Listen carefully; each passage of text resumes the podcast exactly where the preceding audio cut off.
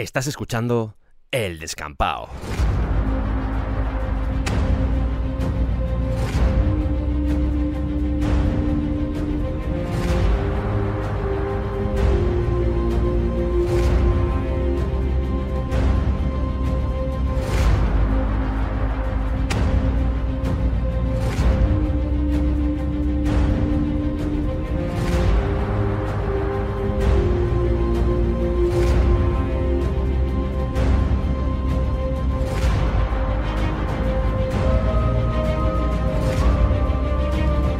Bienvenidos al descampado.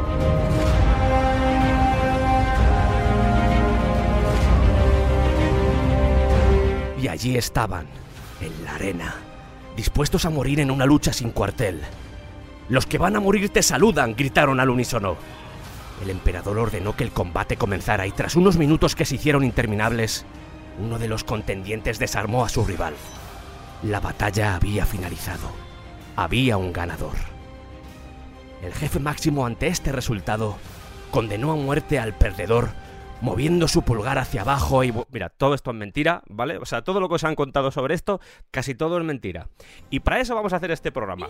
Todo lo que nos ha llegado, muchas de las cosas que nos han llegado han llegado gracias al arte, han llegado gracias a las películas y hoy vamos a ver que existe mucha mitología alrededor de estos luchadores que combatían en la arena. Y os vamos a contar quiénes eran estos fieros personajes, porque para eso estamos en el descampado. Hoy os vamos a hablar de historia, de violencia, de manipulación, de esclavitud, de muerte. Hoy os vamos a mostrar la verdadera cara de los gladiadores.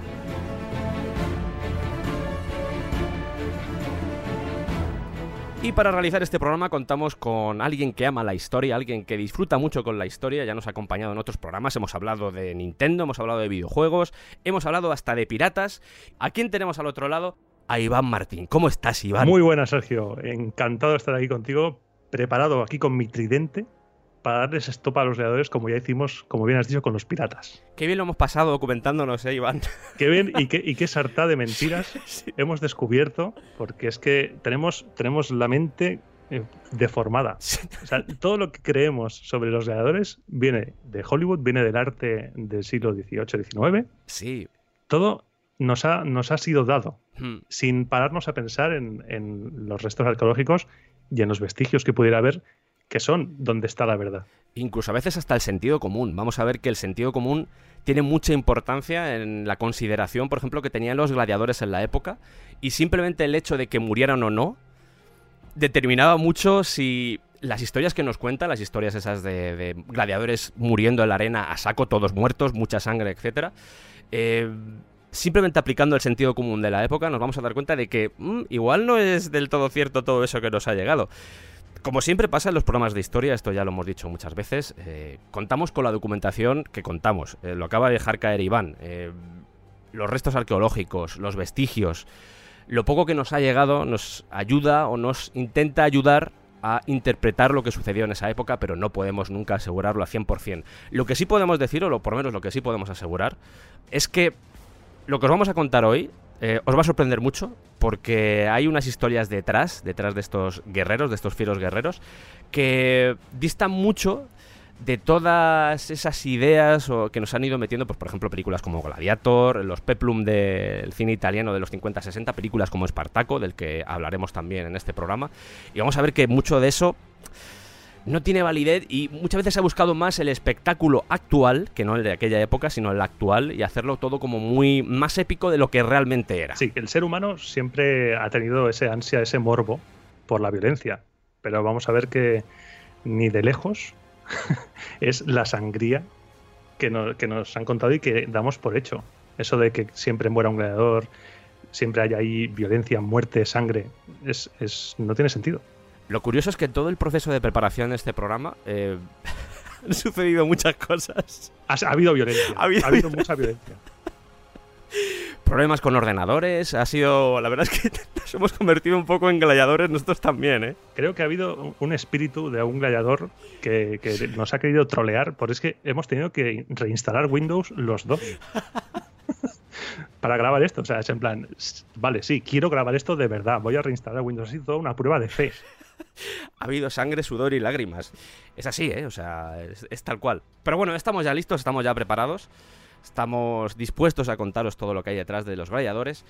Así que vamos a empezar, y la mejor forma de empezar como siempre es con el origen de los gladiadores. Aquí quiero un poco adentrarme en la psicología humana, porque están los vestigios que te dicen dónde se pudo originar o no, pero yo creo que estos combates siempre han existido.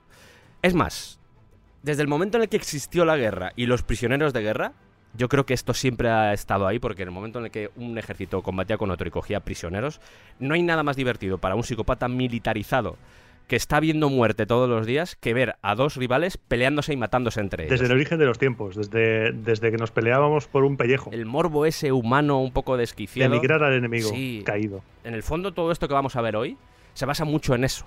Porque vamos a ver que la consideración que tenía, al menos en principio, y ya empezamos con.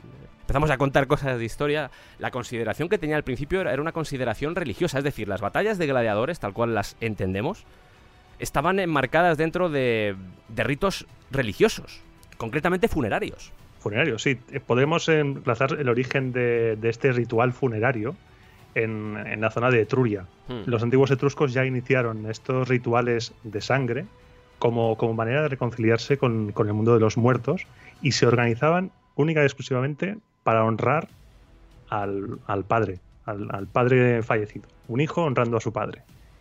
Y se les fue de madre, como ya veremos. o sea, los gladiadores son un trito funerario que se fue de madre. que tuvo una mala tarde, ¿no? tuvo una mala tarde y ¿para qué me invitan? La costumbre esta de derramar sangre humana, eh, la tumba de un pariente, era, quiero decir, no es una tradición que empezara con los etruscos, que por cierto, para ubicarnos un poco, sería la zona norte de, de Italia. Sí, la zona norte de la izquierda, Florencia, toda esa zona. Pero este tipo de ritos eran bastante comunes. Los sacrificios humanos, por ejemplo, eh, se sacrificaba a esclavos, se sacrificaba a prisioneros de guerra. ¿sabes? Pero dijeron, oye, en vez de hacer esto de sacrificar a gente, ¿por qué no, ¿por qué no hacemos que se peleen? Que es más divertido. Porque no nos divertimos.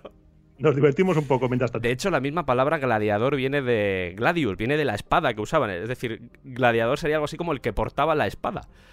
Por eso se llaman así. Entonces los ponían a pelear ahí en estos ritos funerarios o sea, con el cadáver al lado. Es que, tú imagínate, tú imagínate que vas a un entierro y estás ahí ya en, el tanatorio y ves de repente a gente pegándose ahí. Bueno, pues eso sucedía en esta época. Y se veía bastante normal. Es decir, es más, para que veamos un poco, bueno, además de los etruscos, que no lo hemos comentado, pero también estaban por ahí, el, hay frescos, encontraron frescos en Campania, que Campania sería, curiosamente, el sur de, de, Italia, la zona de Nápoles. El sur de Italia. Y es donde se encontraron, porque hemos dicho los etruscos, pero de los etruscos no está del todo demostrado. Se supone que sí. No, no hay ningún, no hay ningún resto. La primera mención que tenemos nosotros de los creadores es de Campania.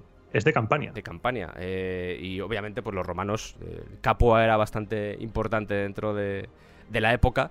Y los romanos, obviamente, pasaron por ahí, se dejaron impregnar de eso que, oye, pues están peleando, se están peleando ahí a espadazos dos tíos, eh, celebrando el, el funeral de, de esa persona. Sí, sí, sí, sí. Y es muy curioso porque la gente cuando se moría dejaba por escrito cómo tenían que celebrar su funeral. Y decían, no, no, vamos a ver.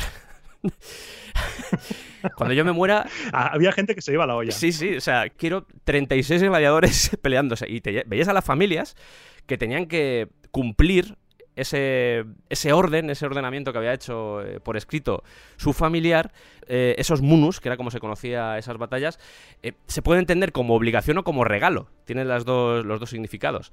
Y viene de aquí, precisamente, de esos familiares que decían, mira, 36 gladiadores, cuando yo me muera, ¿os apetece? Me da igual, me lo hacéis. Y veías a las pobres familias. Total, como no lo voy a pagar yo. ha habido, ha habido peticiones, se sabe de peticiones extrañas, extrañísimas, desde que mujeres, venga, que peleen mujeres por mí, o, incluso se sabe de uno que pidió que los jóvenes con los que había mantenido relaciones de pedrastia Hostia. combatieran entre ellos y en ese caso la familia dijo eh, no y el público dijo vamos a dejarlo. El tema es que este rito funerario empieza a extenderse por Italia y empiezan a ver que, oye, esto, esto mola. no deja de ser un espectáculo chulo. Y hasta esa época tenían una cosa que se llamaban los ludi, que vamos a ver que lo de ludi se puede entender como ese tipo de fiesta religiosa en honor a un dios, en el que pues había, yo que sé, teatro, había carreras de carros, eh, no había luchas de gladiadores todavía, no estaban los munus, pero eh, había este tipo de, de cosas para celebrar, pues eh, fuera Júpiter o, o quien fuera, pues oye, Vamos a celebrar esto por este dios. Vamos a hacer... Venga, vamos a montar aquí un poco de, de pero no estaban todavía las peleas de gladiadores. Claro, hasta entonces las peleas estaban reservadas únicamente a honrar al padre. Al muerto, efectivamente. Un hijo honrando a su padre. Siempre era la misma estructura. El tema es que podemos entender que eso era al principio un elemento privado, es decir, moría alguien importante y los familiares montaban ese rito y montaban esas fiestas. El tema es que poco a poco fue entrando la gente normal a ver esos ritos. ¿Y qué pasó? que al final la gente, es decir, el ciudadano de a pie, cuando se moría alguien importante y no hacían fiesta de este tipo, decían, ¡Eh! ¿Qué ¿Qué pasa? hay, qué hay de mi mierda? ¿Aquí no hay gladiadores o ¿Dónde qué? están los gladiadores? Si antes metí gladiadores, ¿por qué? Mira, se murió el otro día se murió el, el Juan Antonio de la Josefa, que vive al lado de la Sastra. Pues y 15 gladiadores. 15 gladiadores. Y se ha muerto este, de verdad. Y no. Y no da vergüenza. y se hacía por eso al final. Entonces, poco Y a poco... más, hubo disturbios. Sí, sí. O sea, Se, se sabe que una vez en la localidad de Polentia, en Liguria, se impidió que la, que la procesión que llevaba al muerto saliera del pueblo porque es que no había juegos de gladiadores. La gente dijo, ¿qué hay, qué hay de lo nuestro? Tuvieron que mandar al ejército a calmar a esa gente. A principios del siglo I, estamos hablando de que a la gente le molaba mucho. le molaba mucho y yo creo que eso fue el antes y el después porque de repente desde las, los estamentos más poderosos de la organización, de la estructura eh, romana, se dieron cuenta y dijeron, oye, esto le gusta al pueblo. ¿Por qué no lo usamos? ¿Y si nos aprovechamos para sacar provecho? Porque una, otra cosa no sé, pero tontos los romanos no eran. Y por ahí, pues por ejemplo, tenemos a Julio César, que de repente, eh, para poder llegar a ser senador dentro de Roma, tenías que haber estado 10 años siendo militar. Cuando Julio César se quiere presentar al puesto de edil, dice, oye, pues voy a montar una fiesta en honor a mi padre. ¿Cuál era el problema? Había un detallito, había un pequeño detallito Un detalle pequeño. que su padre había muerto hace 20 años. 20 años. Claro, porque la gente se quedaba con el, con el pozo, con, con ese recuerdo y quién lo había hecho. Era muy importante que la gente recordara que yo, Julio César, mira qué bien, mira cómo molo, que te he traído 80.000 gladiadores. Acuérdate de mí cuando vayas a votar, ¿eh? Acuérdate. Sí. Era, eran los autobuses de ancianos del PP, pero de la época.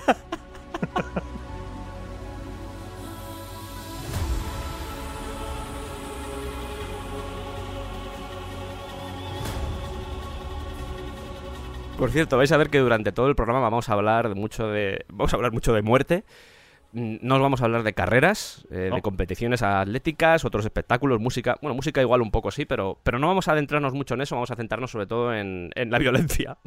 La violencia y cómo, cómo se utilizaba políticamente y, Claro, y me gustaría que la gente viera los nexos en común entre, entre los romanos y nosotros. Porque no somos muy diferentes a ellos. Mira, hay- hay una frase, he encontrado una frase de, de estas de la época que decía: un hombre que sabe cómo conquistar en guerra es un hombre que sabe hacer banquetes y poner un buen espectáculo. Con eso yo creo que nos hacemos una idea de, la importancia que tenían este tipo de acontecimientos dentro de la sociedad romana. Para todos aquellos, por ejemplo, los militares que estaban acostumbrados a convivir con la sangre, con el sufrimiento, con los desmembramientos, todo ese tipo de cosas, pues eh, el hecho de que se peleara gente pues, mm, tampoco le chocaba mucho. Pero claro, para una sociedad que no estaba tampoco muy acostumbrada a eso, una sociedad, hay que decir, también muy militarizada, como era la romana. Recordemos que el servicio militar era de 20 años. Tela, ¿eh? O sea, si, si, un- si la mili de un año ya es la muerte, imagínate 20, que posiblemente no, no- no llegues a los dos años. Los espectáculos de gladiadores era como traerles la tele. Era la guerra, Sí. en la que siempre en Roma durante toda su historia la guerra ha estado presente, era traerles la guerra ahí, en casa. Era la tele.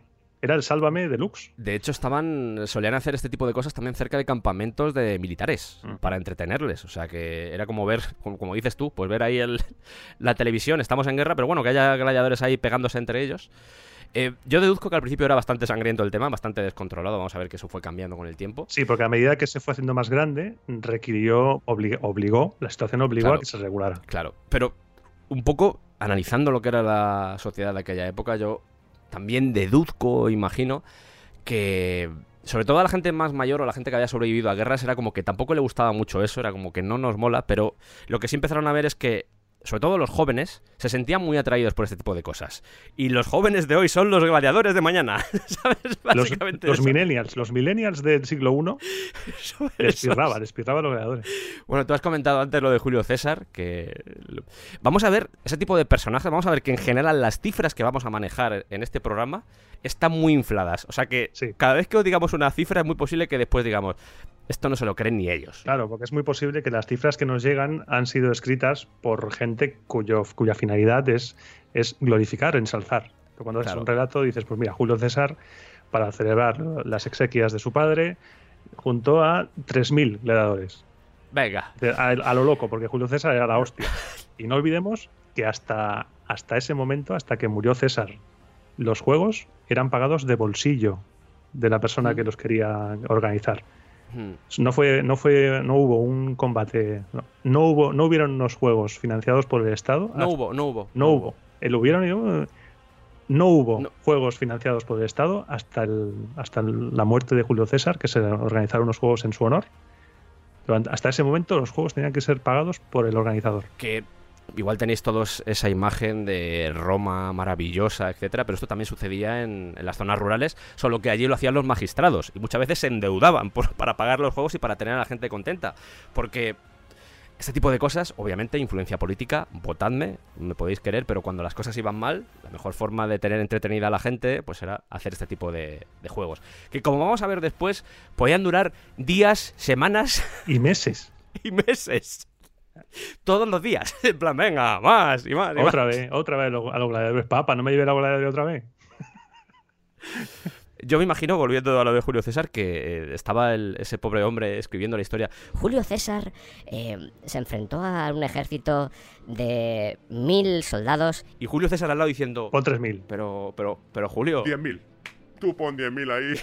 y ya- Tenía que ser así, es que seguro, porque no solo Julio César, sino que ve- vemos, por ejemplo, eh, Comodo, las cosas que se cuentan de Comodo, que Comodo, eh, vamos a comentarlo yo aquí si quieres, que era hijo de Gladiador, era supuestamente hijo de Gladiador, Cómodo, cómodo alias eh, River Phoenix. Gladiator. en Gladiator, de Ridley Scott. cómodo, alias no soy compasivo. En Gladiator eh, se cuentan cosas que llegaremos a él que son auténticas barbaridades. Ese hombre era, era Hércules, si no Sí. si hacemos caso. Y se vestía como él. Se creía Hércules, de hecho. Vivía en los barracones, según nos dicen, Sí. No me creo nada de lo de Comodo. Nada. Vamos a ver después, 1100 victorias, dices, pero vamos a ver. No murió en la arena. Yo cuando leí que Cómodo no murió en la arena, digo, Gladiator, ¿qué pasa? O sea, me has engañado. Hemos sido engañados. Que su madre era Faustina, que era la pareja de Marco Aurelio, pero que le gustaba mucho concomitar con gladiadores. Es que ya, ya, lo, ya hablaremos de ello cuando lleguemos a ese punto, pero los gladiadores eran auténticas celebrities y, Sí. y Latin lovers. Latin de verdad. En este caso, Latin de verdad. Vamos a llegar a ello, además en, en muy breve, porque sí, obviamente hubo un auge tremendo de, de los gladiadores, pero como suele pasar en este tipo de casos, pues al final la gente se acabó aburriendo. Claro, algo sale mal. Montamos sale gladiadores, entre paréntesis, algo sale mal. sí. No te imaginas lo que pasó. Tenemos 80.000 esclavos entrenados para matar y no te imaginas lo que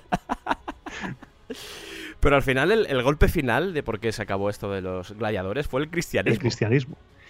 Que, que en este caso el cristianismo pues sí que puso un poco de, de lógica al asunto, porque en cuanto se empezó a, a adentrar, se hizo legal el cristianismo y tal, la gente empezó a ver que eso era una salvajada. Hmm. Y, y de poco a poco se fue abandonando y una fiesta que los romanos creían suya, que era la fiesta patria nacional, se fue abandonando y la gente empezó a ver que era una salvajada, una brutalidad, ver morir a humanos, a animales, porque los animales sí que morían Sí. hasta su abandono. Y suerte, suerte del cristianismo, porque debido a las condenas eh, a, a las bestias y a gladiadores de los cristianos, se ha, se ha mantenido el Coliseo, porque fue un lugar, como veremos más adelante, fue un lugar de peregrinación. Sí. Tenemos que agradecer doblemente al cristianismo, la conservación del Coliseo y el fin de los gladiadores. Estamos hablando del edicto de Milán del 313 después de Cristo, que es cuando se reconoce al cristianismo como religión legítima. Constantino el Grande es el que se abraza al cristianismo, el que dice, vamos a ser todos cristianos. Y es cuando convoca el, el famoso concilio de Nicea y dice, oye, esto de, de los gladiadores, esto, esto muy sanguinario, esto no podéis, eh, no podéis hacer esto. Desde ahora, todos los que sean, todos los prisioneros, todos los convictos, los lleváis a, a la mina, a que piquen piedra, Ah. pero no al circo. Porque sí que en aquella época los espectáculos de gladiadores, tan pronto hemos dicho que antes no, pero a partir del siglo I, siglo II, eso sí que era una matanza. Sí, sí, sí, sí. Porque los juegos son una temperatura de- del estado de la sociedad y una temperatura un medidor de los ánimos de la gente. Y en esa época Mm. tan convulsa tenías que aplacar a la gente como fuera y darle, darle tralla. Darle tralla a la gente y la gente estará tranquila. Dale fútbol en Sí. abierto y la gente estará tranquila. Aunque tenga hambre, aunque no tenga dinero, pero se dale. olvidará, se olvidará de eso. Sí.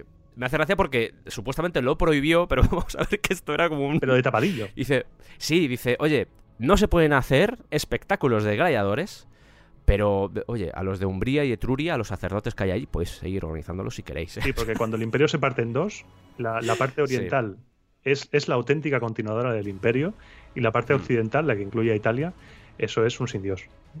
eso es, eso es, La barbarie ahí, a lo loco, a Colón. Y claro, el resto dice, Como que yo sí, nosotros no. madre mía, te digo yo a ti que sí. y siguen haciendo ese tipo de juegos, pero en menor escala. El tema es que sucede algo, esto ya entramos dentro de la leyenda, porque aquí ya está metido también el cristianismo y es un santo, de hecho, es San Telémaco o San Almaquio, que se le conoce de las dos formas, que de repente estaban enfrentándose dos gladiadores, se lanza a la arena y se pone a separarlos y la gente que se pone muy nerviosa dice, ¿qué haces? ¿Qué haces? Telémaco. Y se le empiezan a apedrear y lo Y matan. lo hicieron pedazos. Eso es una versión, es que hay más versiones. Hay otra versión que dice que fue decapitado. Sí, Pero hay más versiones. sí, sí, esto es claro, es que claro. Dices, eh, ¿qué más, Telémaco? ¿Qué más te podemos hacer? Oye, matadme. Pero para esto has saltado a la arena, para que te matemos, matadme. Y lo mataron. Y ya la final, que yo creo que es la que estaba intentando decir Iván, que es la de que le cortaron en pedazos.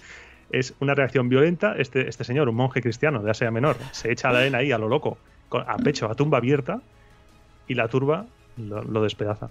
O sea, da igual la versión, los- lo que pasó es que Honorio dijo, pero ¿estamos locos o qué pasa? ¿Qué mierda pasa ¿Qué aquí? está pasando? ¿Qué está pasando? Se acaban los juegos, ya está. Ala, ya no tenéis gladiadores. Ya lo de los carros y todo eso, si os gusta, sí. Pero se acaban los gladiadores. Que los carros, no entraremos, pero en los carros sí que había auténticas hostias entre los aficionados. Sí, hombre, claro. Eso ríete tú de, de la Fórmula 1. Sí, ¿eh? Tú lo has dicho ya varias veces, pero vamos a ver que lo que sucedía en esta época, lo que tenemos ahora es una evolución Es clara. una evolución. Es que somos, O sea, somos es- hijos de Roma. Somos iguales. Aunque suena, Somos suena muy bien ¿eh? somos hijos de Roma en todo. Sí. Y es que hubo hasta disturbios ahí, ahí en, en Pompeya, que Pompeya es, es- es el paraíso arqueológico. Claro. Pobres, pobres que lo pasaron fatal. Están Sí. muy quemados en Pompeya, están muy quemados. Black humor. Black humor. Pero gracias a eso hemos, hemos podido saber muchas cosas. Y en Sí. Pompeya hubo disturbios por, en, en- en el anfiteatro por, por los juegos de, de gladiadores. Y somos como ellos. Según la tradición cristiana, el último combate entre gladiadores en Roma tuvo lugar el 1 de enero del 404. Cuando Telémaco lanzóse. Simplemente para ubicar la historia de Roma. Roma al final cayó en manos de los, abro comillas, bárbaros, cierro comillas, en el, se- en el, en el 476. Mm. O sea, 72 años después. ¿Qué nos dejan estas fechas? Si estábamos hablando antes del 320 aproximadamente antes de Cristo y ahora estamos hablando del 404 después de Cristo, estamos hablando de casi mil años. de, de espectáculos y juegos. Mil años de gladiadores. Es que es salvaje. Evolucionando, variando, eh, siendo arreglados, con más sangre, con menos sangre, pero casi mil años. Y mil años dan para mucho. Dan para muchas hostias. Que el, el momento álgido, por lo menos como yo lo veo, el momento álgido eh, fue en el siglo I antes de Cristo y el 2 después de Cristo. Sí. Estaría más o menos, ese sería el. Por lo menos era cuando estaba más arreglado, más organizado y cuando se le sacó más partido también al tema de lo... No era tan underground como luego se convirtió, que luego se volvió un poco underground. Que después se convirtió Con un poco HBO. Sí. Se hizo muy. Bueno, o la otra serie que salió de, de Spartacus, Blood, Blood and Sun. Sí, Se convirtió un poco así en eso. Pero en el fin de la República y el inicio del Imperio, hasta, hasta el Coliseo, al principio del Coliseo, Mm. quizás hasta el final Marco Aurelio, hasta siglo II, como tú has comentado, siglo I, siglo sí, II. más o menos por ahí andaba, Ahí sí. aún, aún se mantenía la cosa. Luego ya fue el desmadre.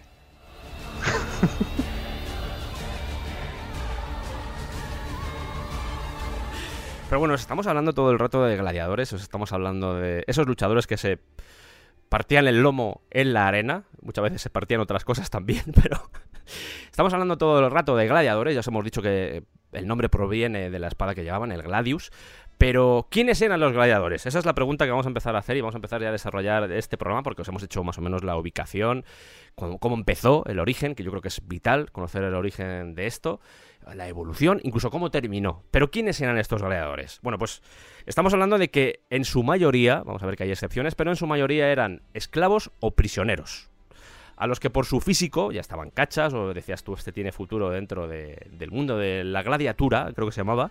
Eh, oye, vamos a entrenarlo y vamos a hacer que se peleen. Y os digo que había excepciones porque también existían hombres libres, los llamados autoracti, que eran pues gente que decía, oye, esto de los gladiadores, precisamente por una cosa que señalaba antes Iván, lo de que fueran sex symbols, lo de que fueran... La eh, fama y la gloria. Claro, decían, oye, pues eh, yo tenía mi vida normal, yo igual era soldado antes, estaba retirado, había ya cumplido mis 20 años, y ¿por qué no me meto ahora yo a gladiador? Oye, para, para pasarlo bien, me gano mi dinerito y esas cosas, porque igual tenéis la visión, eh, esto es uno ya, vamos a empezar ya a destronar mitos, Sí. pero igual tenemos la visión de que es- estaban peleando todos los días, pero igual un gladiador entrenado, un gladiador eh, importante, peleaba como mucho tres veces al año. ¡Tres veces! Sí, porque los, los juegos de gladiadores, salvo, salvo excepcionalidad, eran, se organizaban dos veces al año. Al inicio del año y al inicio de la primavera. Era, era lo, lo- lo estándar, lo normal. Luego, si había un triunfo o si había una inauguración en el caso del Coliseo, pues sí que se hacían. Pero lo que tú dices, dos, tres veces al año, un gladiador profesional, sus victorias, su, su dinero, porque veremos también que Mm. se llevaban su dinero y, y bastante Sí. además, y podían vivir perfectamente. es que para un ciudadano normal de Roma, un ciudadano de a pie, que tenía su sueldo seguramente no muy alto, eh, era como una especie de esperanza, era decir, vale, voy a poner en riesgo mi vida, pero, joder, me van a entrenar, me van a alimentar, y, oye, igual consigo fama y fortuna. O sea, que era una especie como de bicoca. Esto, eh, insisto, los ciudadanos libres, los autoracti. Porque si vamos a los condenados, por ejemplo, eh, a diferencia, los esclavos no hace falta ni que os lo diga, porque llegaban, por ejemplo, los barcos con los esclavos y decían, es esta cachas para gladiador. El comercio, no, comercio puro sí". y duro. Claro, comercio de humanos, pero los prisioneros muchas veces se les daba a elegir, se les decía, a ver, tienes dos opciones. La primera opción es llevarte a la arena, por ejemplo, si estabas condenado, llevarte a la arena mm, sin entrenamiento ni nada y allí pues enfrentarte a, las bestias. Vamos a ver que muchas veces los dejaban a los condenados, decía, venga, suelta al león, que se lo va a zampar al condenado. O directamente les cortaban la cabeza así a saco, o les enfrentaban contra un gladiador entrenado y duraban nada y menos. Incluso se les daba una espada de madera para que fuera todo más gracioso, se les vestía de, de dioses, o sea, Se, había un... con los condenados eran como, venga, se hacía- se a- hacían representaciones mitológicas Sí, mitológicas, claro. que no tenían ninguna oportunidad de vencer, pero el Ninguna, espectáculo- pero eran divertidas. Vamos a pasarlo bien en el teatro, viendo morir a gente. Pero mm, otras veces se les decía, vale, eh, tienes una condena de 5 años, pero en vez de llevarte directamente o condenarte a muerte o llevarte a la mina, te damos la oportunidad de que entres en una escuela de gladiadores, una Ludi, que era como, ya os he dicho antes que lo de Ludi también puede ser las fiestas que hacían antiguamente en honor a dioses, que en realidad los gladiadores eran abanderados de la ética y el honor, o sea, eran símbolos de virtud y de coraje, o sea, eran lo más, o sea, muchos soldados, eran lo más. para muchos soldados era un honor decir, murió como un gladiador. Podemos encontrar pinturas, hay muros, eh, mosaicos, esculturas. Es que además, o sea, la sangre del gladiador se creía que tenía propiedades curativas. Hasta ese punto llegó la fascinación por los gladiadores. es que hasta el sudor se pensaba que era afrodisíaco. Es que, es que madre, madre mía, es que madre mía. ya verá. Ya verás tú. Ya verá.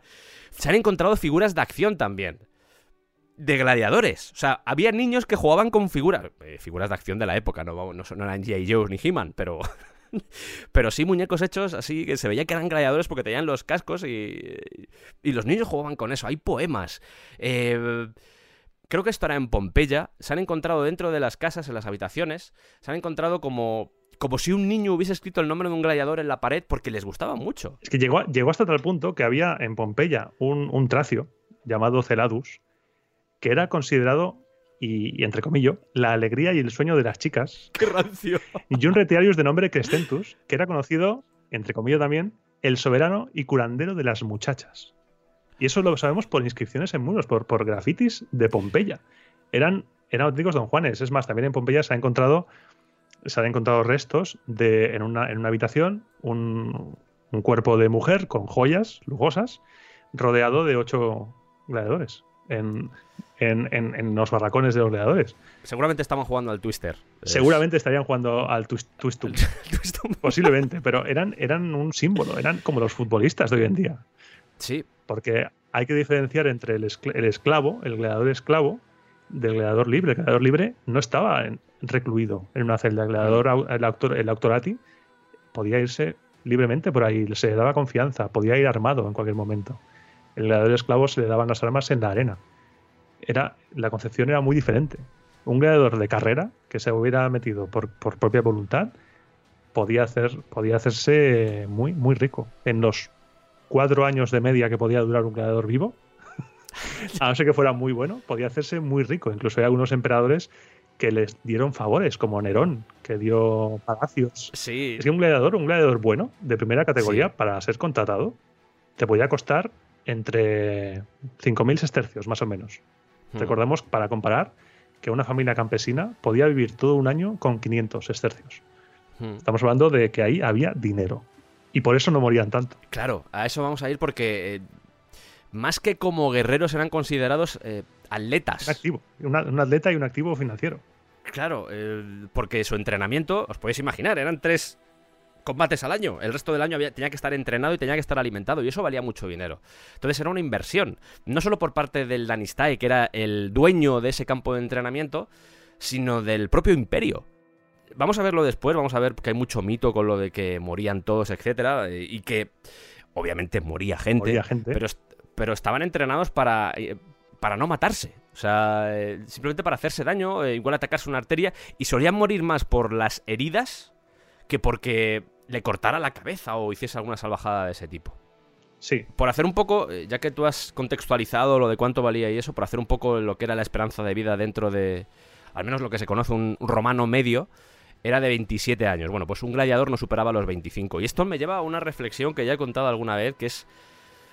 Ahora tenemos, supongo que por las películas, tenemos esa visión de la guerra, tenemos esa visión de ver a los dos ejércitos y vemos gente de muchas edades, más o menos lo que creemos que sucedía en esa época.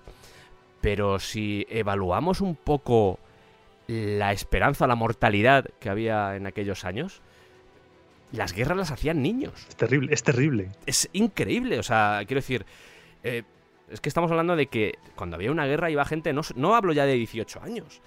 Incluso si me remonto más al pasado, las batallas, Alejandro Magno, todas estas cosas las hacían, eh, las hacían niños. Niños de 15, 14, 15 años peleándose a espadazos. O sea, Esparta, ese tipo de cosas.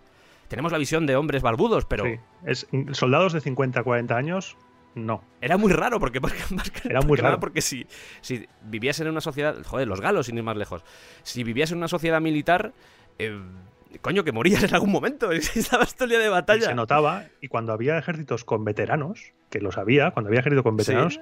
Era, era muy clara, la, la- se descompensaba la balanza entre un ejército veterano con gente curtida y esos ejércitos de, joven, de jóvenes, que Mm. eran machacados por esos veteranos. Los veteranos de César, por ejemplo. Esos, Mm. esos eran, esa legión era, era invencible prácticamente. Por el simple hecho de que la esperanza de vida era tan reducida que cuando ya aumentabas esa edad y esa experiencia, ya te convertías en, en leyenda, como los gladiadores que ha, ha habido algunos que incluso llegaron a rechazar su libertad cuatro veces. Sí. Cuando, cuando subía, superabas esa edad y te convertías, te convertías en un símbolo. Sí, un símbolo. Eh, de hecho, hay historias de mujeres de senadores que se fugaron con gladiadores. Cuanto menos sorprende. Sorprende porque menos sorprende. Es, es una imagen que no tenemos de los gladiadores. Nos pensamos que los gladiadores eran simplemente esclavos Hmm. que les daban el rancho y los desencadenaban para luchar y otra vez. Y no, hay muchos, hay muchos matices y hay muchas. Mm. porque no deja de ser un, un, un producto. El gladiador es un producto y se le tiene que sacar rendimiento. Y se tiene que Claro. cuidar.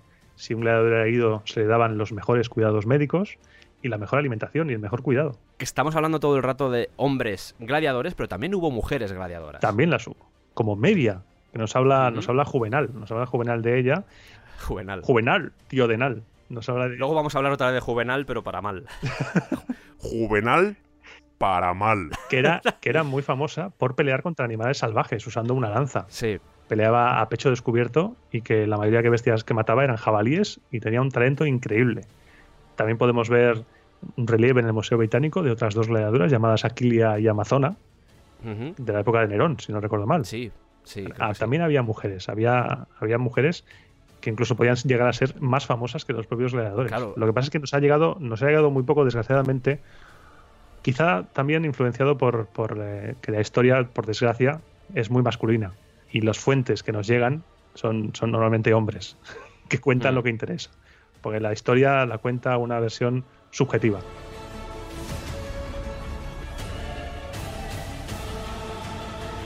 Iván lo comentaba con, con todo el tema de la gente libre, la gente que no dormía o vivía en barracones, pero en ambos casos podían llegar a casarse, tener amantes, incluso tener hijos. O sea, aunque estuvieran presos en los barracones, a veces las familias se iban a los barracones para vivir con ellos. O sea, los barracones del lugar de entrenamiento, del, Ludi. Y yo creo que es un buen momento para hablar de esos Ludi, donde estaba el Lannister, que es el que se encargaba de comprar o de adquirir esos condenados o esos esclavos, y era el encargado de montar esta escuela, este campo de entrenamiento donde había unos señores que se llamaban los doctores o los magisteri, que eran los encargados, le dices, doctores, esos eran médicos. No, no, eran los profesores. Normalmente eran gladiadores retirados que se encargaban de enseñar a los nuevos gladiadores. Las escuelas de gladiadores había de dos tipos. Había, podían ser escuelas privadas o, o imperiales. Las primeras eran propiedad, propiedad de, normalmente, de senadores, como por ejemplo Julio César, que tenía una escuela de gladiadores, y las imperiales eran ya de dependencia del emperador. Por ejemplo, hemos hablado de Julio César, pero el, creo que el anista, uno de los anistas más famosos es Lentulo Batiato, el de la revuelta de Espartaco, que tenía un- un- una escuela de gladiadores en Capua. Pues podemos imaginarnos una- un, un recinto enorme con una arena en el, en el centro y alrededor los barracones. Mm. La arena donde, donde se entrenaban los gladiadores, que podían ser. Había, había palos en el cual, Sí. por ejemplo, se entrenaban ellos. Se entrenaban al principio con, con un arma roma y de madera, pero con el peso del arma de verdad. O sea, era, era como una serie de niveles en los cuales el doctor les iba, les iba adistrando, todo era una cadena.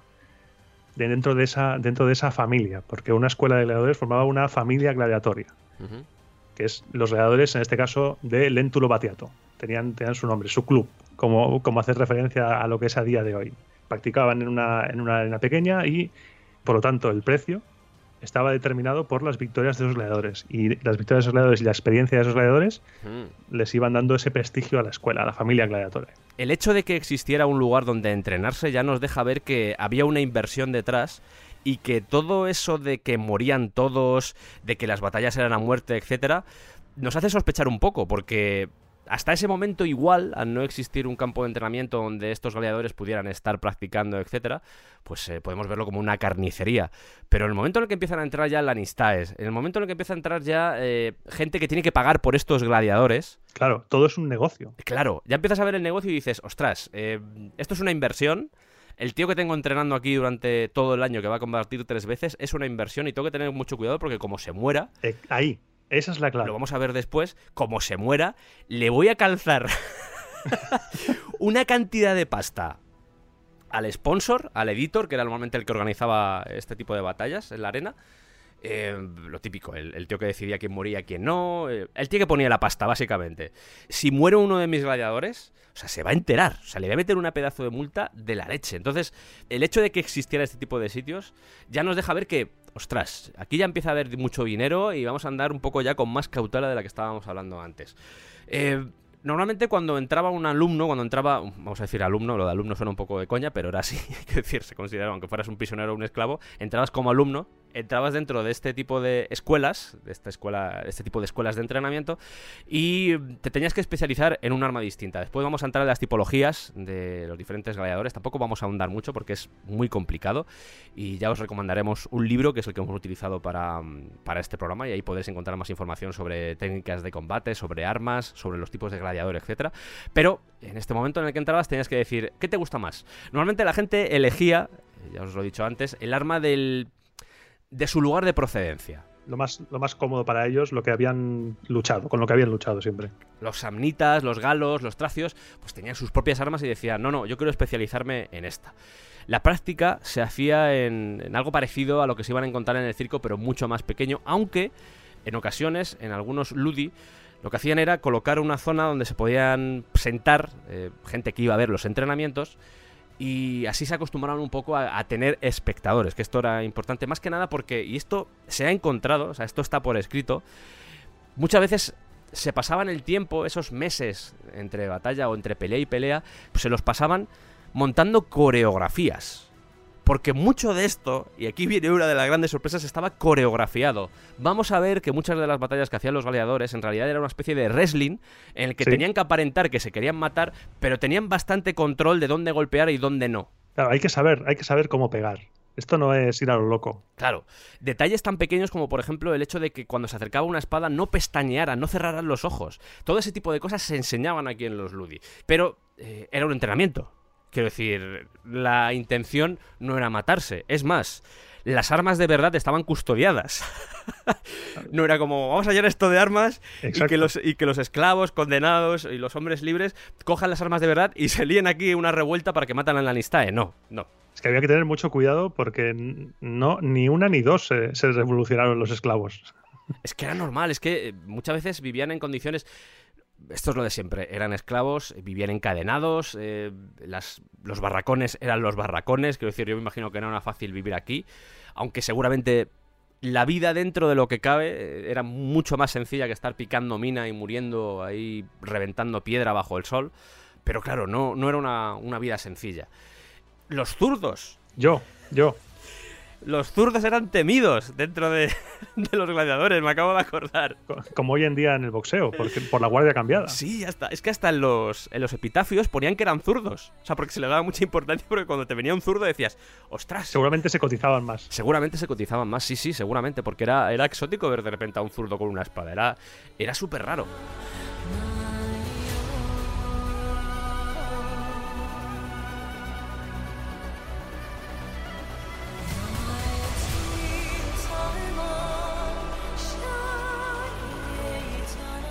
Poco a poco estas escuelas fueron absorbidas por el Estado, era, era de prever, y tenemos por ahí, por ejemplo, Ludus Magnus, que era la más importante, que supuestamente, volvemos otra vez al supuestamente, albergaba 2.000 gladiadores. Igual son menos, posiblemente fueran menos, porque normalmente los, los Ludi pues tenían como mucho, como mucho, igual 50 gladiadores, como mucho. Es la única, es la única que se ha conservado realmente, el Ludus Magnus. 2.000 gladiadores. Yo no sé dónde entraban ahí 2.000 gladiadores.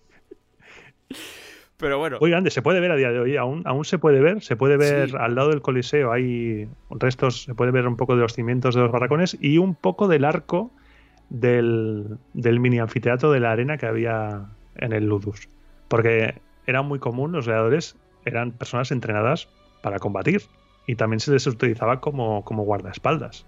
Que no sé si no lo hemos comentado, ¿comentaremos ahora o lo quieres para después? No, o- puedes comentarlo ya si quieres, porque incluso se les utilizaba hasta en el ejército. O sea. Se les utilizaba en el ejército, se les utilizaba de guardaespaldas. Hay Mm. Julio César, los Juliani, que se les llamaba, y fueron famosos en todo el imperio por su excelente adiestramiento.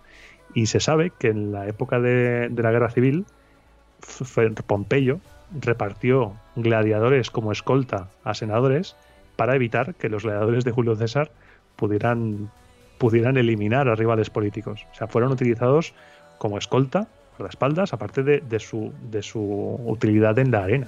Y es que además los gladiadores tenían que realizar un juramento. Es que tenían, cedían, cedían el- su vida a la Claro, claro, hay, eh, hay un juramento que todavía se conserva que era Uni, Vinciri, Berberari, Ferroque, Necari. Que sería algo así como vamos a soportar, nos quemarán, nos golpearán, nos matarán por la espada, pero vamos a aguantar. vamos a sobrevivir. O sea, ese tipo de juramentos eran bastante comunes dentro de... de un gladiador, porque tenías que saber, como has comentado antes, tenías que saber morir, saber vivir y saber luchar como un gladiador. Porque esto, esto, esto no es el circo, chato. Esto es el anfiteatro. Estos son los gladiadores. Aquí vamos en serio. Poca broma. Incluso de, en la arena, tenerte que enfrentar a un compañero tuyo con el que habías estado entrenando. Sí. O sea, Que se hubiera, que lo hubiera comprado otro, otra escuela de gladiadores sí. y que tuvieras que enfrentarte a él. O sea, como un derby. Yo quiero, yo quiero una sitcom a lo de Office con un Ludus. Sería buenísimo. Oye, buena idea, ¿eh? Sería, sería brutal. Ahí compartiendo, compartiendo las gachas y la cebada. Porque tenían hasta sus sindicatos. Los gladiadores tenían sindicatos. Por ejemplo, cuando un gladiador se moría, el sindicato se aseguraba de que se le enterrara o se le hiciera un funeral digno. Cuando la familia, cuando no tenía ni mujer ni hijos que se pudieran hacer cargo de él, porque como os hemos dicho antes, en algunos casos eran liberados, eran gente de a pie que se metía Sí. a gladiador, o soldados o ex soldados que se metían a gladiador, y entonces las familias podían cuidar de él, pues tenían estos sindicatos que decían, oye, se ha muerto este, vamos a poner dinero. Eh, ahora, lo del tema de las eh, condiciones de trabajo, eso no era negociable. Eso no, eso Ahí ya- sí que no. Pero oye, si te morías, te cuidamos. O sea, no. Sí, No porque, pasa nada. porque tan- ni, tan, ni tanto ni tan calvo. Por ejemplo, en, en Gladiator recuerdo una escena en la cual cuando muere un gladiador le cogen con un, con un gancho y lo arrastran por la arena. Eso, eso no. Eso lo hacían, eso lo hacían. Con los criminales. Claro, eso lo hacían con los criminales. Cuando moría un gladiador, hombre, depende del gladiador, quiero decir, si era el primer combate, pues igual. Pero ya os digo que dentro de lo que cabe cuando un gladiador perdía, aunque luego lo vamos a ver, no era del todo común que se decidiese su muerte, más que nada porque costaba dinero. Es que costaba dinero. Luego, No por otra cosa, ¿eh? luego Pero- hablaremos que había modalidades cuando un editor iba, iba al, al Ludus a hablar con el lanista y decir, bueno, vamos a, vamos a hablar de lo nuestro. y debatían las condiciones. Había las cláusulas de muerte y, y heridas graves. Al editor Sí. le costaba más dinero. Por eso no interesaba, aunque había que mantener un cierto equilibrio, ¿no? Porque si un Sí. editor durante todos los juegos perdonaba la vida a todo el mundo, la gente diría, oye, ¿qué pasa? Sí, había que dar, de vez en cuando había que dar un poco de sangre. es que el- hecho de que condenara a veces a la gente, pues demostraba que era un ser generoso. Decían, oye, se está gastando aquí el dinero por nosotros. ¿Cómo mola este editor? ¿Cómo mola? ¡Qué bonito eres! ¿Sabes? Era, Qué bonito. era un poco esa sensación.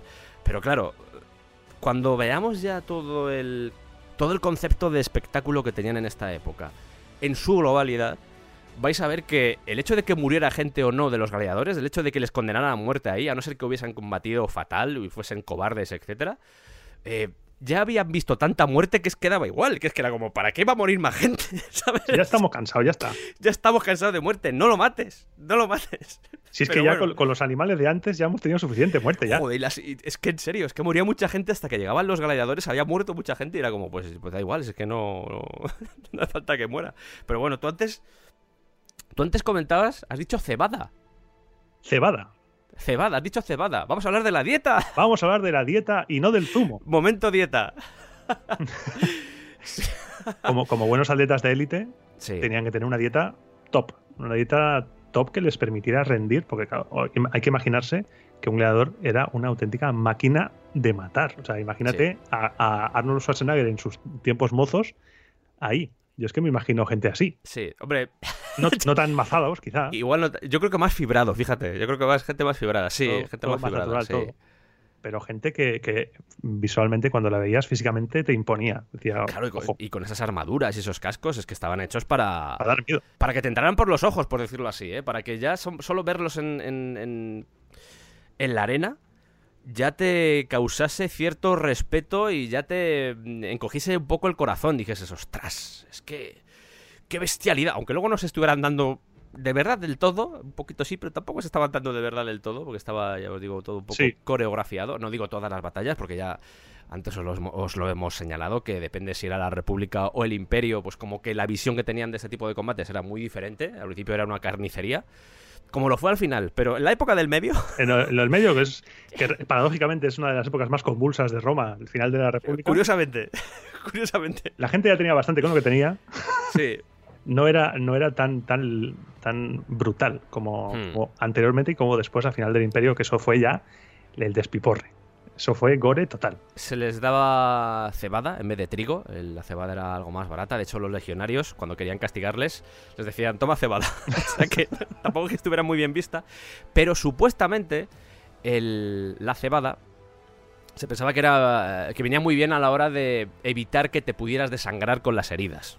Sí. Fruta, legumbres, eh, les daban una mezcla, un brebaje especial hecho entre extractos herbales y vinagre, que servía como una especie de, de Red Bull, o sea, O sea, entre eso y el garum, la comida romana me da un poco de miedo.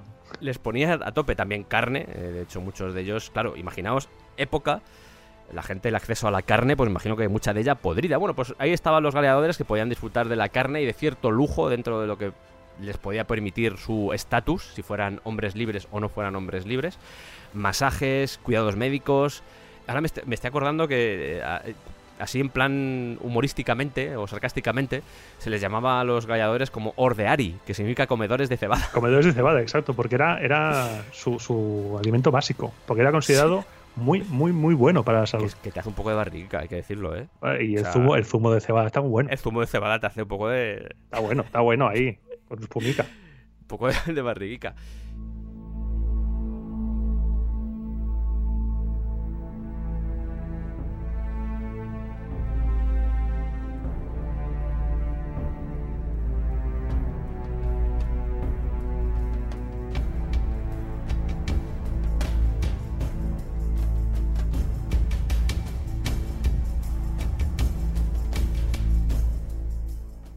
Los ciudadanos romanos podían ser sentenciados, de hecho se les quitaba la ciudadanía y se les convertía en esclavos, aunque pueda sorprender.